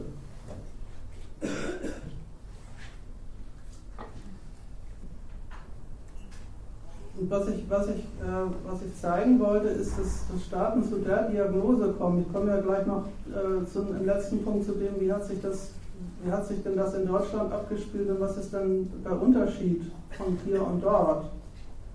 Ein, es gibt nämlich einen. Ähm,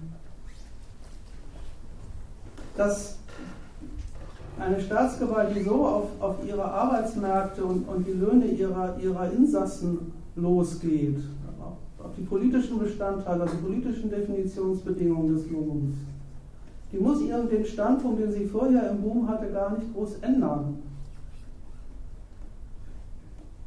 Die muss gar nicht groß äh, den, den, einen Standpunktwechsel vornehmen, äh, so, so, stellt sich das den, den, den Leuten selber ja oft dar, wenn sie, wenn sie sagen, äh, ist auch, sachlich ist es ja auch erstmal vom Phänomen her korrekt, da räumt der Staat was ab, was er vorher gemacht hat.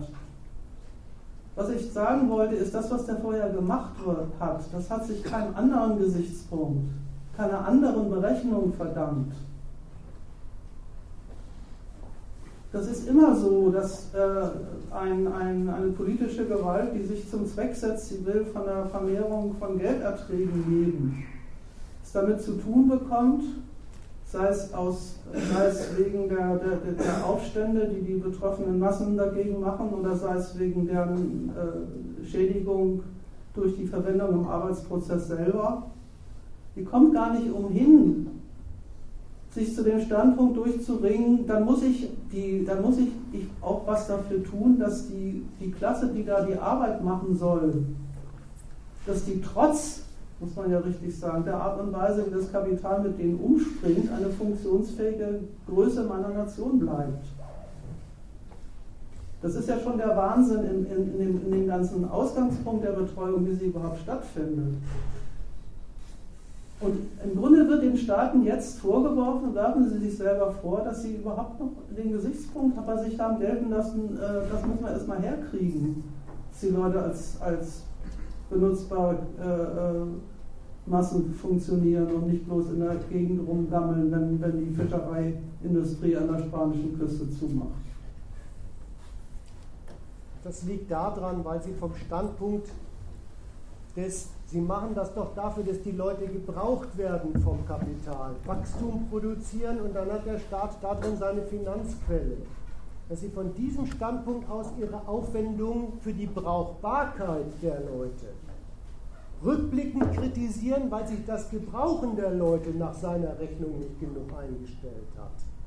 Und so, und so, in dieser rückblickenden Kritik sagen die selber, was das wirkliche Kriterium ihrer Sozialzuwendung für die Leute war. Nicht das, damit die was haben, sondern dafür, dass aus ihnen was zu machen geht in Sachen Kapitalverwertung, Wachstum, Kreditwürdigkeit der Nation. Das sagen die einem jetzt hinterher. Das hat auch der Schröder damals bei Hartz IV gesagt. Wenn es dafür nicht taugt, war es ja nur konsumtive Ausgabe dafür, dass davon Leute irgendwie überleben können. Das ist da die Kritik. Die Kritik schlägt dann gleich um in ein Instrument. Das ist das, das dritte Kapitel sozusagen.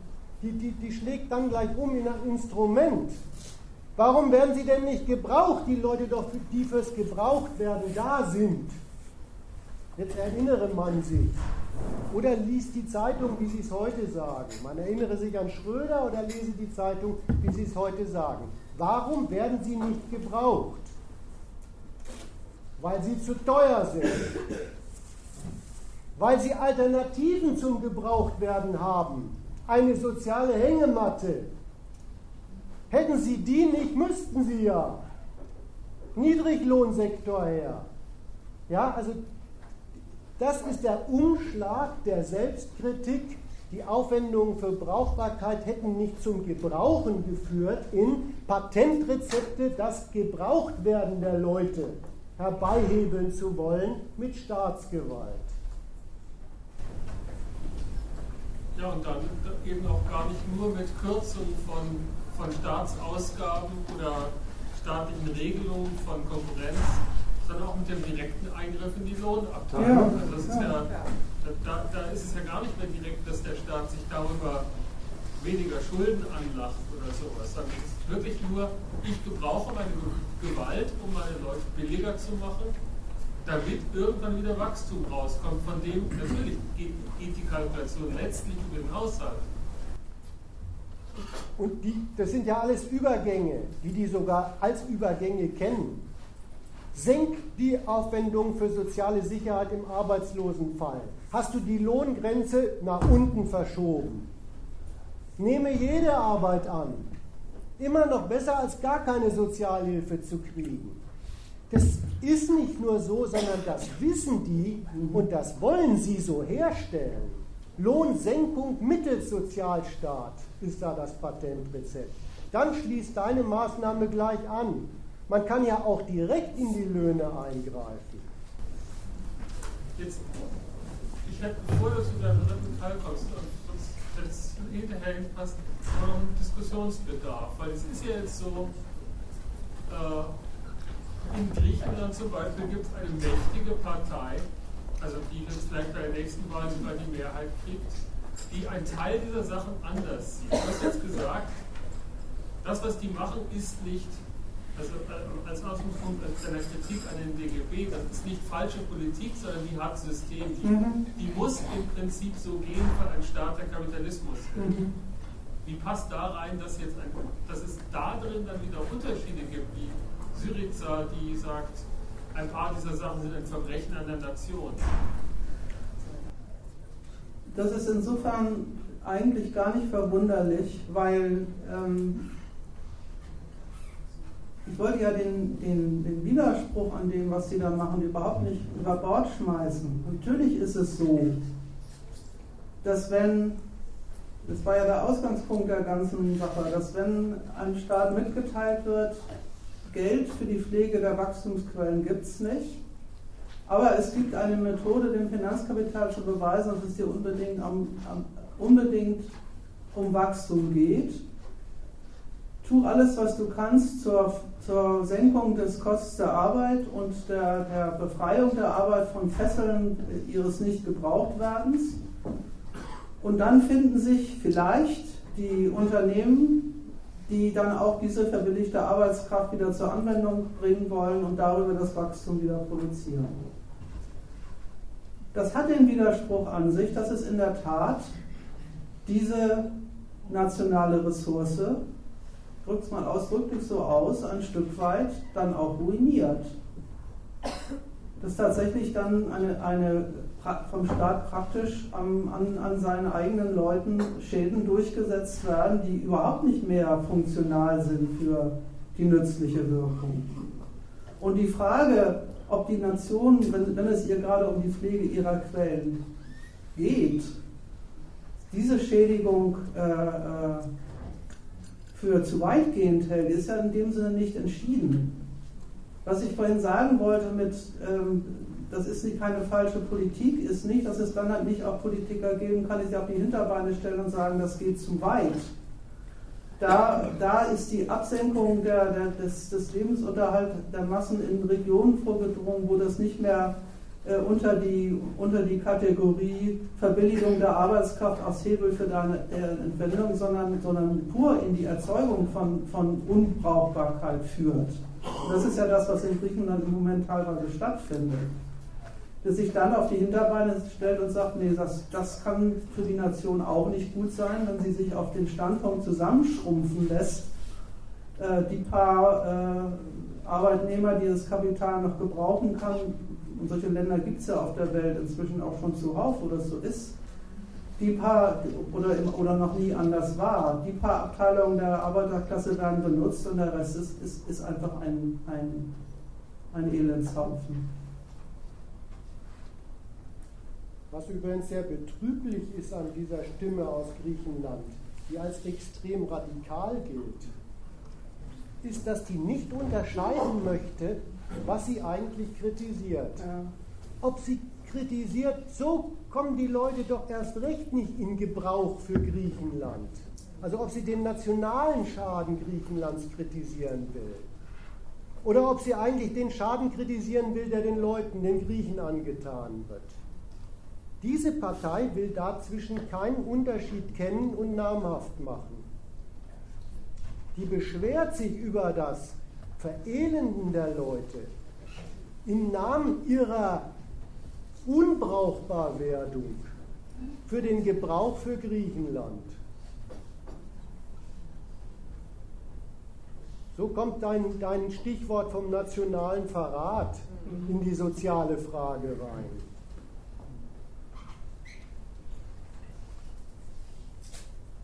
Das ist ja auch, das, um das nochmal zu ergänzen, es ist ja auch so, also jetzt speziell im Fall Griechenlands, dass das Resultat der Krise de facto eine Herabstufung dieses Staates ist in seiner, in seiner Rolle als äh, kapitalistische Nation. Das, was, was die da im Moment praktisch, was die da im Moment praktizieren, ist ja, wenn sie das so weiterverfolgen, tatsächlich das Urteil, was aufgrund dieser Krisenbewältigungspolitik dann hinterher noch ein Geschäft in Griechenland läuft, das sehen wir dann und alles andere wird brachgelegt. Und da wird es schon auch eine Berechnung, denke ich mal, bei diesen nationalen Politikern geben, dass sie sagen, das kann ja der EU vielleicht auch nicht so ganz recht sein, dass ihr Hinterhof da im, im Südosten völlig vor die Hunde geht. Aber das, ist noch mal, das wäre nochmal ein anderes Thema, wie die da kalkulieren. Der Standpunkt verlässt nicht, äh, hat ja Jonas gesagt, verlässt nicht den Gesichtspunkt der Nützlichkeit und sagt nur, die kann man doch nicht einfach durch, einfach durch pures äh, durch puren Entzug aller, aller äh, Lebensmittel bewirken. Nützlichkeit äh, ist, ist da auch konkreter. Das ist tatsächlich diese, diese, diese grundlegende Idee, wenn man hat eine Staatsverschuldung, um damit eine Wirtschaft anzukurbeln, diese erlaubt, also wo die Träger aus der Wirtschaft es dann erlauben, diese Staatsverschuldung auch zu bedienen nebenbei und den Standort weiterzuentwickeln. Ja den Gedanken verlassen sie nämlich überhaupt nicht. Nee. Insofern kannst du auch sagen, also kannst du absehen, dass die, äh, also emphatisch gesagt, Verrat üben werden.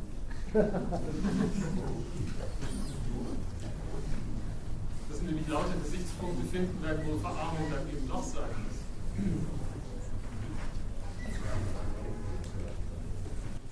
Ja, oder die Oppositionsstimme bleiben, die immer sich beschweren, das sei Verelendung, die unnütz ist. Das ist das, das ist das Gemeine an dieser Oppositionslinie. Immer Verelendung auf Verelendung zu zeigen und dann heißt die Beschwerde, kommt doch nichts daraus. Außer Chaos für die Nation. Sozialer Unfriede, das sind diese ganzen äh, äh, Schäden, die die Politiker dann als Oppositionslinie anführen. Es fällt einem ja im, im Falle Griechenlands auch nochmal ganz besonders auf, weil das eben ein EU-Staat ist und ein, ein Stück äh, durchorganisierter äh, Kapitalismus nach der Seite hin. Man kann ja darüber sich auch in Erinnerung rufen, als das, das ist ja im Zuge der Geschichte des, äh, dieser Produktionsweise seit 1945 eine ganze Reihe von Ländern gegeben hat, an die genau dieses Urteil durchexerziert worden ist. Argentinien fällt einem da immer als, immer als nächstes ein. Also das, das Urteil mal, mal vom, vom, vom Marx ja gesagt, das Urteil, äh, es gibt ganze Staaten, die fallen vom Standpunkt des Kapitals unter das Urteil, das ist absolut überschüssige äh, Be Bevölkerung, kann, hat kein anderes Lebensmittel als das Kapital, aber das Kapital will sie gar nicht. Und dass dieser, dieser Gegensatz zwischen dem Kapitalwachstum und der Zahl der Leute, die es benötigt, um sie zu verwenden, in, mit, in wachsender Stufen weiter zunimmt, das ist ja auch äh, nichts Neues, was jetzt erstmalig äh, in, in, in dieser Entwicklung passiert. Wie viel der jetzt Verarmten und, und weil nicht mehr vom Staat unterstützten, deswegen ohne Mittel dastehenden Leute, wird es wird in Zukunft welches Großunternehmen, das sich in, in in Griechenland ansiedelt, vielleicht eventuell benötigt. Das ist die ganze Frage, die sich dann, die sie sich da entscheiden dürfen. Der Rest hat, man irgendwie wie er über die Runden kommt.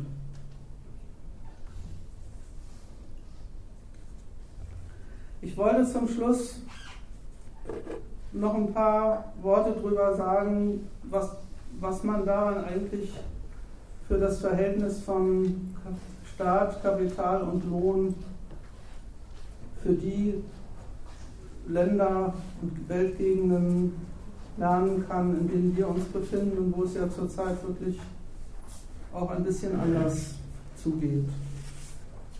Ich will nochmal zurückkommen auf den einen Satz aus dem ähm, Aufruf vom DGB.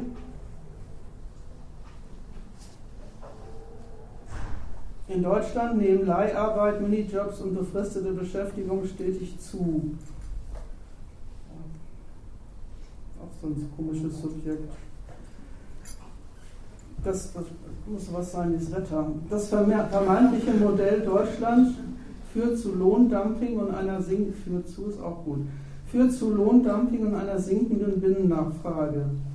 Wenn wir, wenn wir dieses Modell auf Europa übertragen, schadet dies auch unserer exportorientierten Wirtschaft. Es kann Deutschland nicht gut gehen, wenn es Europa schlecht wird. Also anfangen tut der Satz mit, Leih, mit der Absatz mit Leiharbeit, Minijobs und befristeten Beschäftigung. Da denkt man noch, da ist von den Leuten die Rede, die, mit, die arbeiten müssen und von dem Geld nicht leben können, äh, was sie da verdienen. Enden tut das mit damit, dass es für Deutschland nicht gut ist, wenn bei ihm, bei ihm so viele billig, billige Leute rumhängen, weil ähm, wenn wir, das, sind dann, das ist dann wohl wieder das Kapital und nicht die Gewerkschaft gemeint, weiter exportieren will, dann brauchen sie auch auswärts erstens im Innern Leute, die ihnen ihr Zeug abkaufen, außerdem außen auch noch.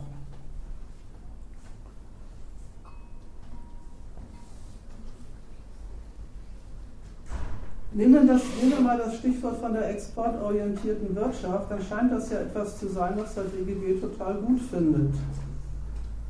Dass das Kapital, die Kapitalwucht Deutschlands im Verhältnis zu dem der anderen europäischen Nationen so beschaffen ist, dass die massenhaft Waren so profitbringend billig produzieren, dass sie die Märkte der anderen europäischen Staaten damit überschwemmen und die anderen, die Industrien, die in diesen Ländern äh, damals noch, noch existiert haben, nicht mithalten können und darüber entweder aufgekauft werden oder pleite gehen.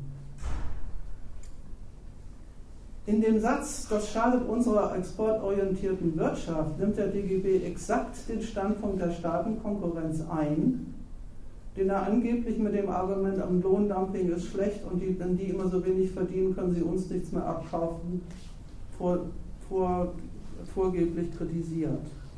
Und deswegen will ich zu diesem Konkurrenzstandpunkt mal noch ein paar Worte sagen und zu dem, äh, was da eigentlich vom Standpunkt derer, die da die Nutznießer der exportorientierten Wirtschaft angeblich sein soll, nämlich die deutschen Lohnempfänger eigentlich von dieser, von diesem, von dieser Exportorientierung haben.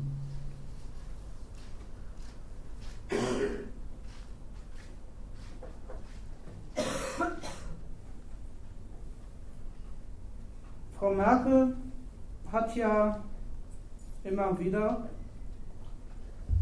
den Staaten der Südschiene, die schon pleite sind oder deren Kredit gefährdet ist, empfohlen, sich an Deutschland ein Vorbild zu nehmen mit dem Argument, das, was wir euch jetzt anempfehlen, Öffnung der Arbeitsmärkte, Senkung der Sozialleistungen und so fort, Flexibilisierung des Arbeitsmarkts heißt das der Satz so schön. Das haben wir in Deutschland ja schon mit der Agenda 2010 geleistet. Da haben wir alles richtig gemacht und seht den Erfolg, den wir damit haben. Wir sind die stärkste Kapitalmacht Europas. Nehmt und euch an uns ein Vorbild, dann wird es auch bei euch mit der Konkurrenzfähigkeit wieder was. Erstens, wofür lobt Merkel sich und die Vorgängerregierung da überhaupt? Eigentlich sind das die beiden Punkte, die Jonas schon gesagt hat. Die lobt die staatlichen, damaligen staatlichen Maßnahmen für zwei Leistungen. Erstens hat die Absenkung des Lebensunterhalts für alle, die vom Kapital nicht mehr benutzt werden, Arbeitslose und so fort, zu einer Entlastung der Staatshaushalte geführt. Das ist die erste nützliche Wirkung. Und zweitens hat diese Absenkung eine wundersam heilende Wirkung auf das nationale Lohnniveau ausgeübt. Der Lohn, Niedriglohnsektor wächst und entsprechend wachsen die Erträge der Unternehmen, die diese Niedriglöhner benutzen. Richtig gemacht also, ganz eindeutig, für die Rendite und für die Wachstumsraten des Kapitals, für Steueraufkommen und für die Kreditwürdigkeit Deutschlands.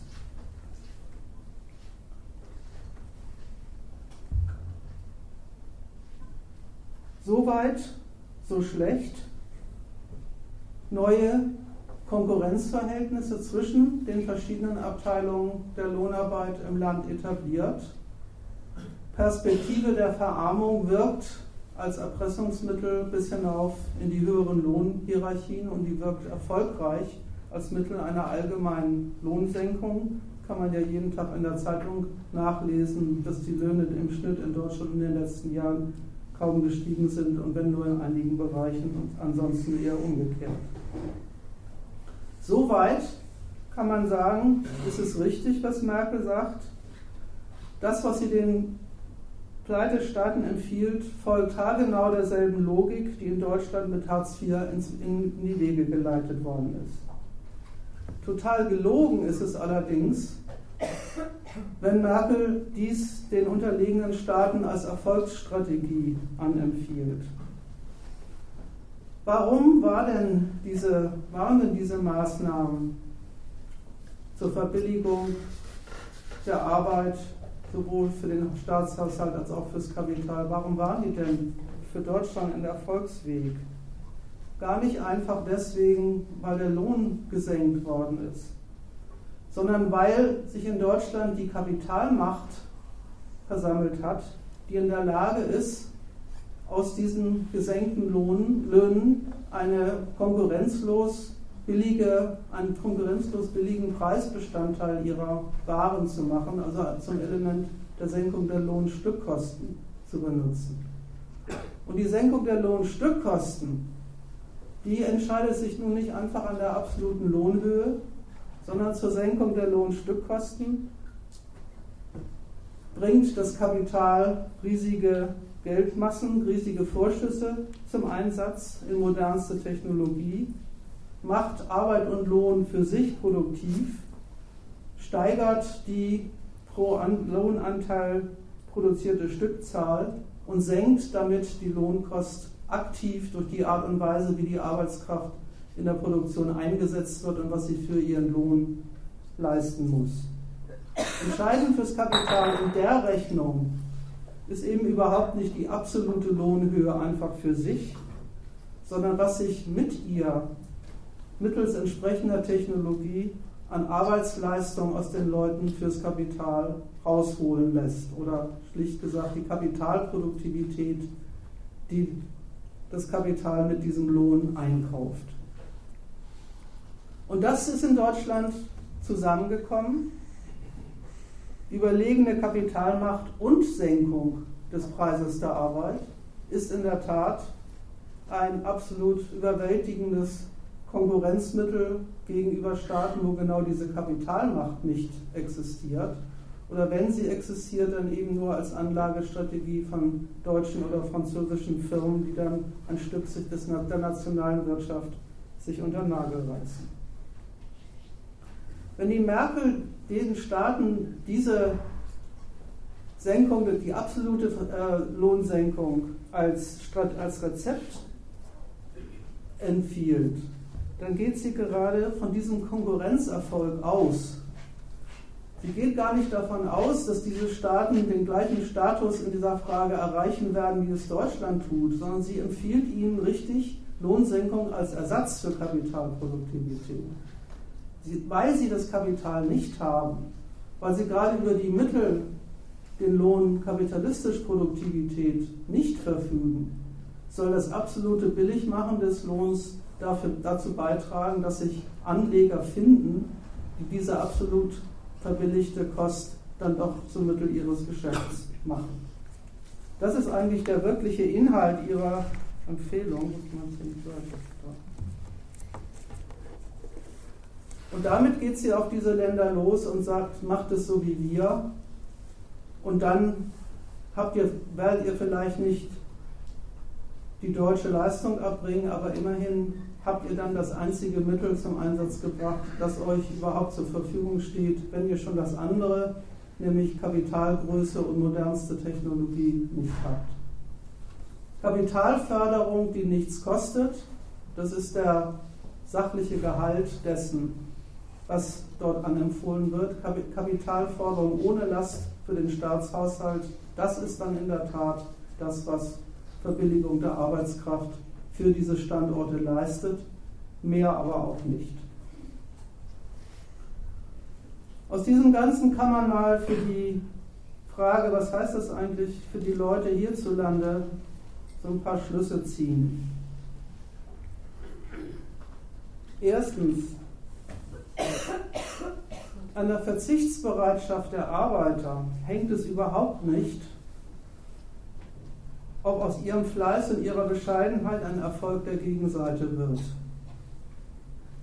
Das sagt ja die Merkel in gewisser Weise auch, wenn sie sagt, ja klar, mit großen Kapitalvorschüssen kombiniert ist Billiglohn ein absolut bombiges Mittel für Kapitalwachstum, ohne die nur bedingt das hat der Arbeiter ja nicht in der Hand, ob er einen solchen Anwender findet, der seinen Billiglohn aus was macht. Also ist der Billiglohn selber auch kein Angebot, sondern nur eine Unterwerfungsstrategie, je nachdem, was sich an Kapital findet, das sie dann benutzt. Und damit sind aber auch schon die Alternativen definiert, die diese Wirtschaftsordnung für Lohnabhängige überhaupt parat hat.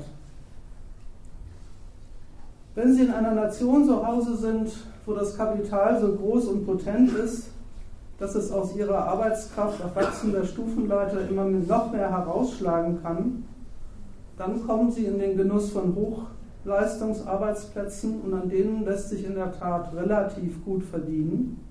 Das hat natürlich auch die Kehrseite, dass immer weniger solcher Leute gebraucht werden, um diese Kapitalmassen in Bewegung zu setzen. Relativ ist dieses Gutverdienen allerdings deswegen auch immer bloß verglichen mit dem Elend, das angesagt ist, wenn der Lohn als Konkurrenzmittel an die Stelle von Kapitalgröße tritt. Oder wenn man zu denen gehört, die zu den, der Zahl derer, die herausfallen und die für, überhaupt für die Rentabilität des Kapitals nicht mehr gebraucht werden. Und das sind ja auch nicht, in Wahrheit nicht Alternativen in dem echten Sinne, dass man sich entscheiden könnte, was man lieber hätte. Weil was man an Hartz IV und Niedriglohn ja auch sieht, ist, dass der Vergleich soll Senkung der Lohnstückkost fürs Kapital lieber mehr relativ oder mehr absolut stattfinden. Eine Frage ist, die das Kapital nie endgültig entscheidet. Erstens macht es sowieso immer beides. Und zweitens ist dieser Vergleich auch nie zu Ende. Und deswegen ist ja auch Billiglohn auswärts zum Beispiel allemal ein praktisches Argument für Lohnsenkungen daheim. Die Absenkung des Lohnniveaus in Spanien, Italien und Griechenland ist ein neuer Hebel für einen Vergleich dafür, was man in Deutschland dann noch zahlen muss, um damit mitzuhalten. Und übrigens gibt es diesen Vergleich ja auch schon praktisch, das habt ihr ja vielleicht auch der Zeitung entnommen. Firmen, deutsche Firmen werben inzwischen offensiv ausgebildete Fachkräfte aus den Pleiteländern an. Und auch das hat ja schon die schöne Wirkung, das geltende, in Deutschland geltende Lohnniveau noch weiter zu untergraben.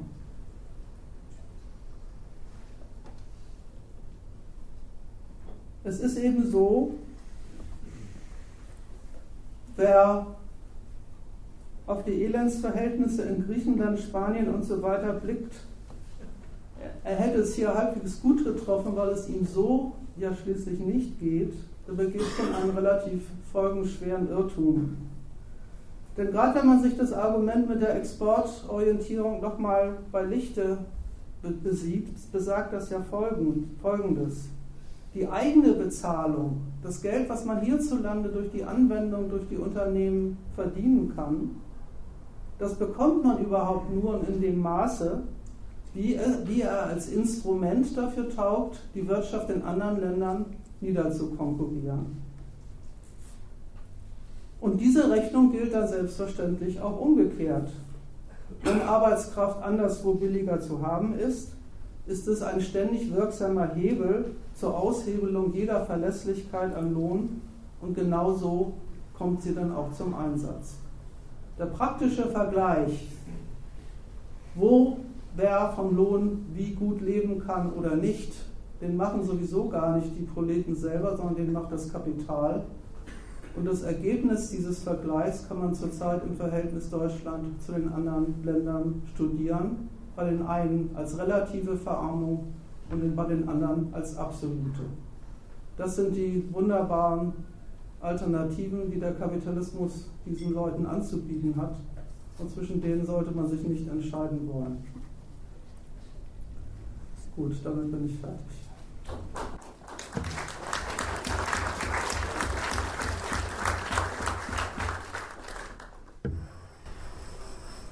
Fragen, Ergänzungen, Einwände. Ergänzung jetzt noch jede Menge, aber jetzt wie ihr wollt. Eine Ergänzung oder ja, weiß nicht genau.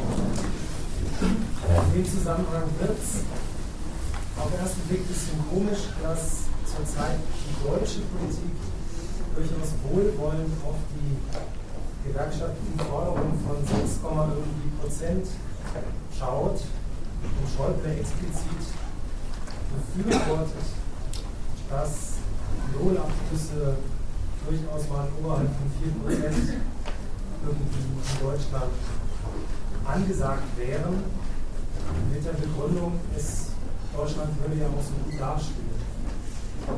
Das hat mich erstmal verwundert. Ähm, konnte ich mir erstmal noch keinen richtigen Reim darauf machen. Wiederholen.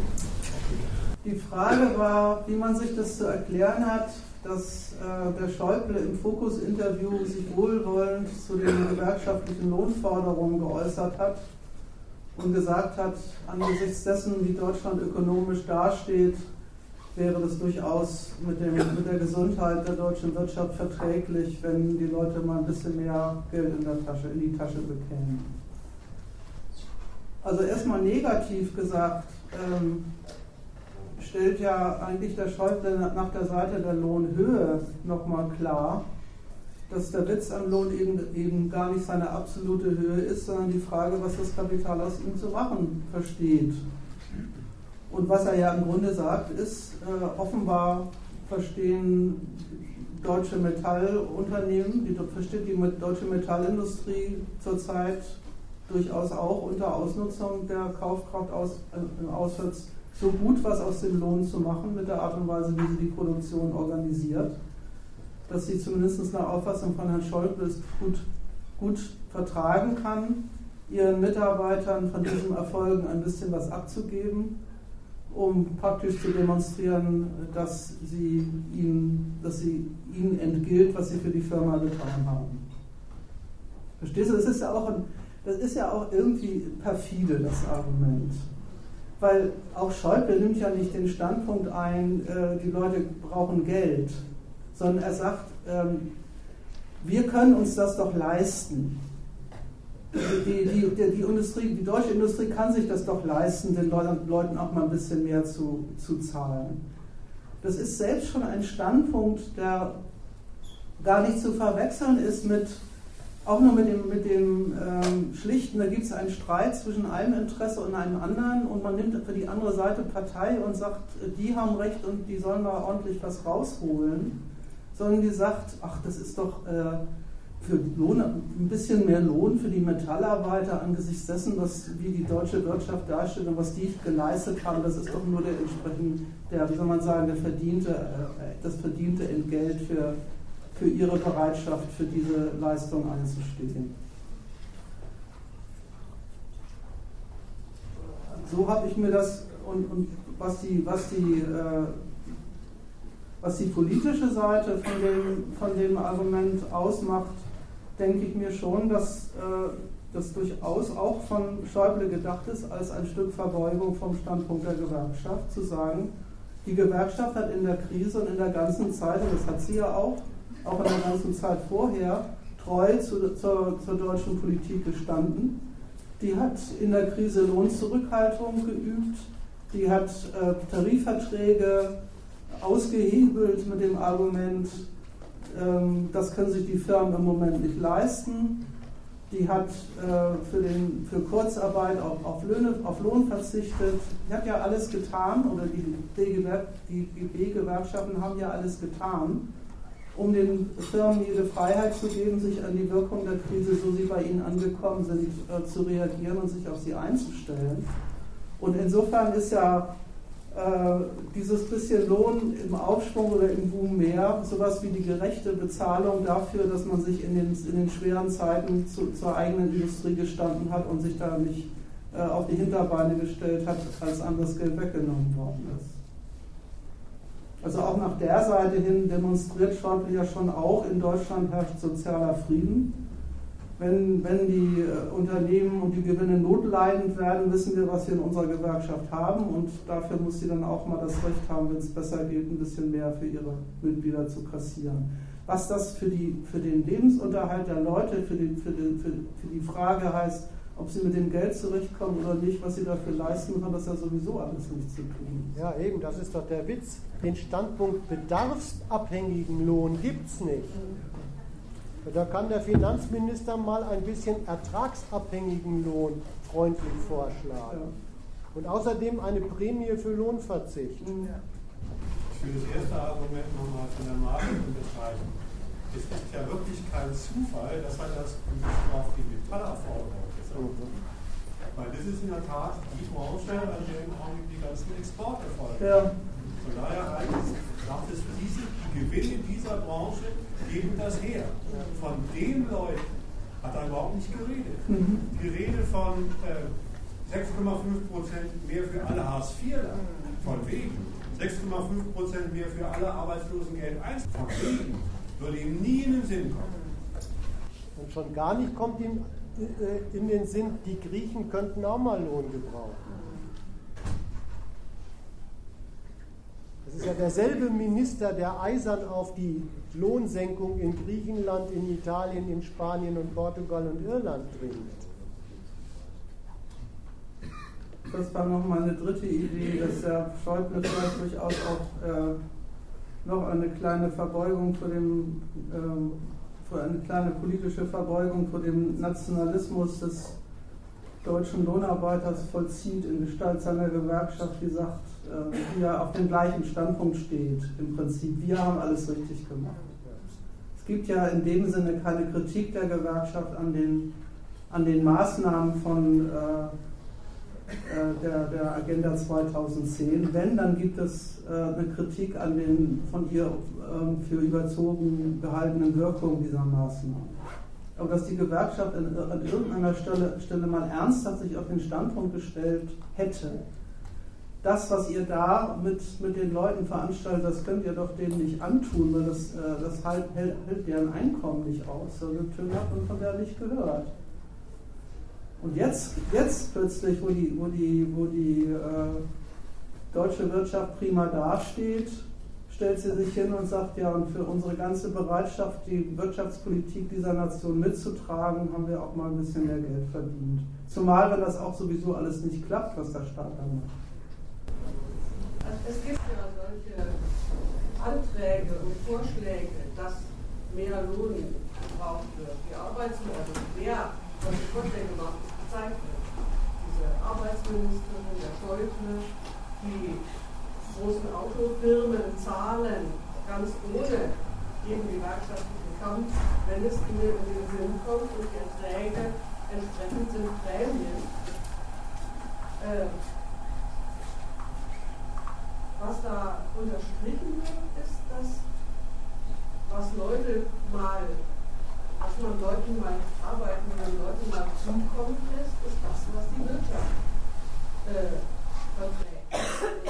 Ja, und ich, ja, und ich wollte, ich, ich, wollte halt ein bisschen drauf rumhacken, dass der, der objektive Inhalt von dem, was die Wirtschaft verträgt, ist die, die, die, die wirklichen, das wirkliche Verhältnis von Lohn und Leistung, was in der Produktion organisiert ist.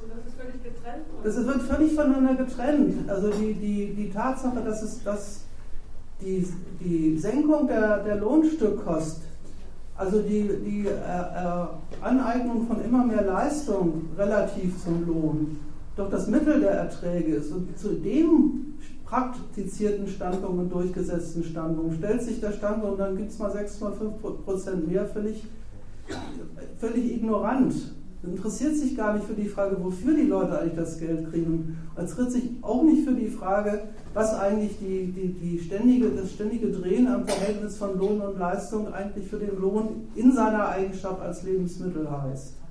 Sondern sagt, ja, dass die, dass die äh, Kapitalisten da ständig an dem Verhältnis drehen, dass sie sogar in Deutschland so erfolgreich drehen, dass sie mit der Verbindung ihrer Waren die ganze Welt zuschütten. Das ist doch prima.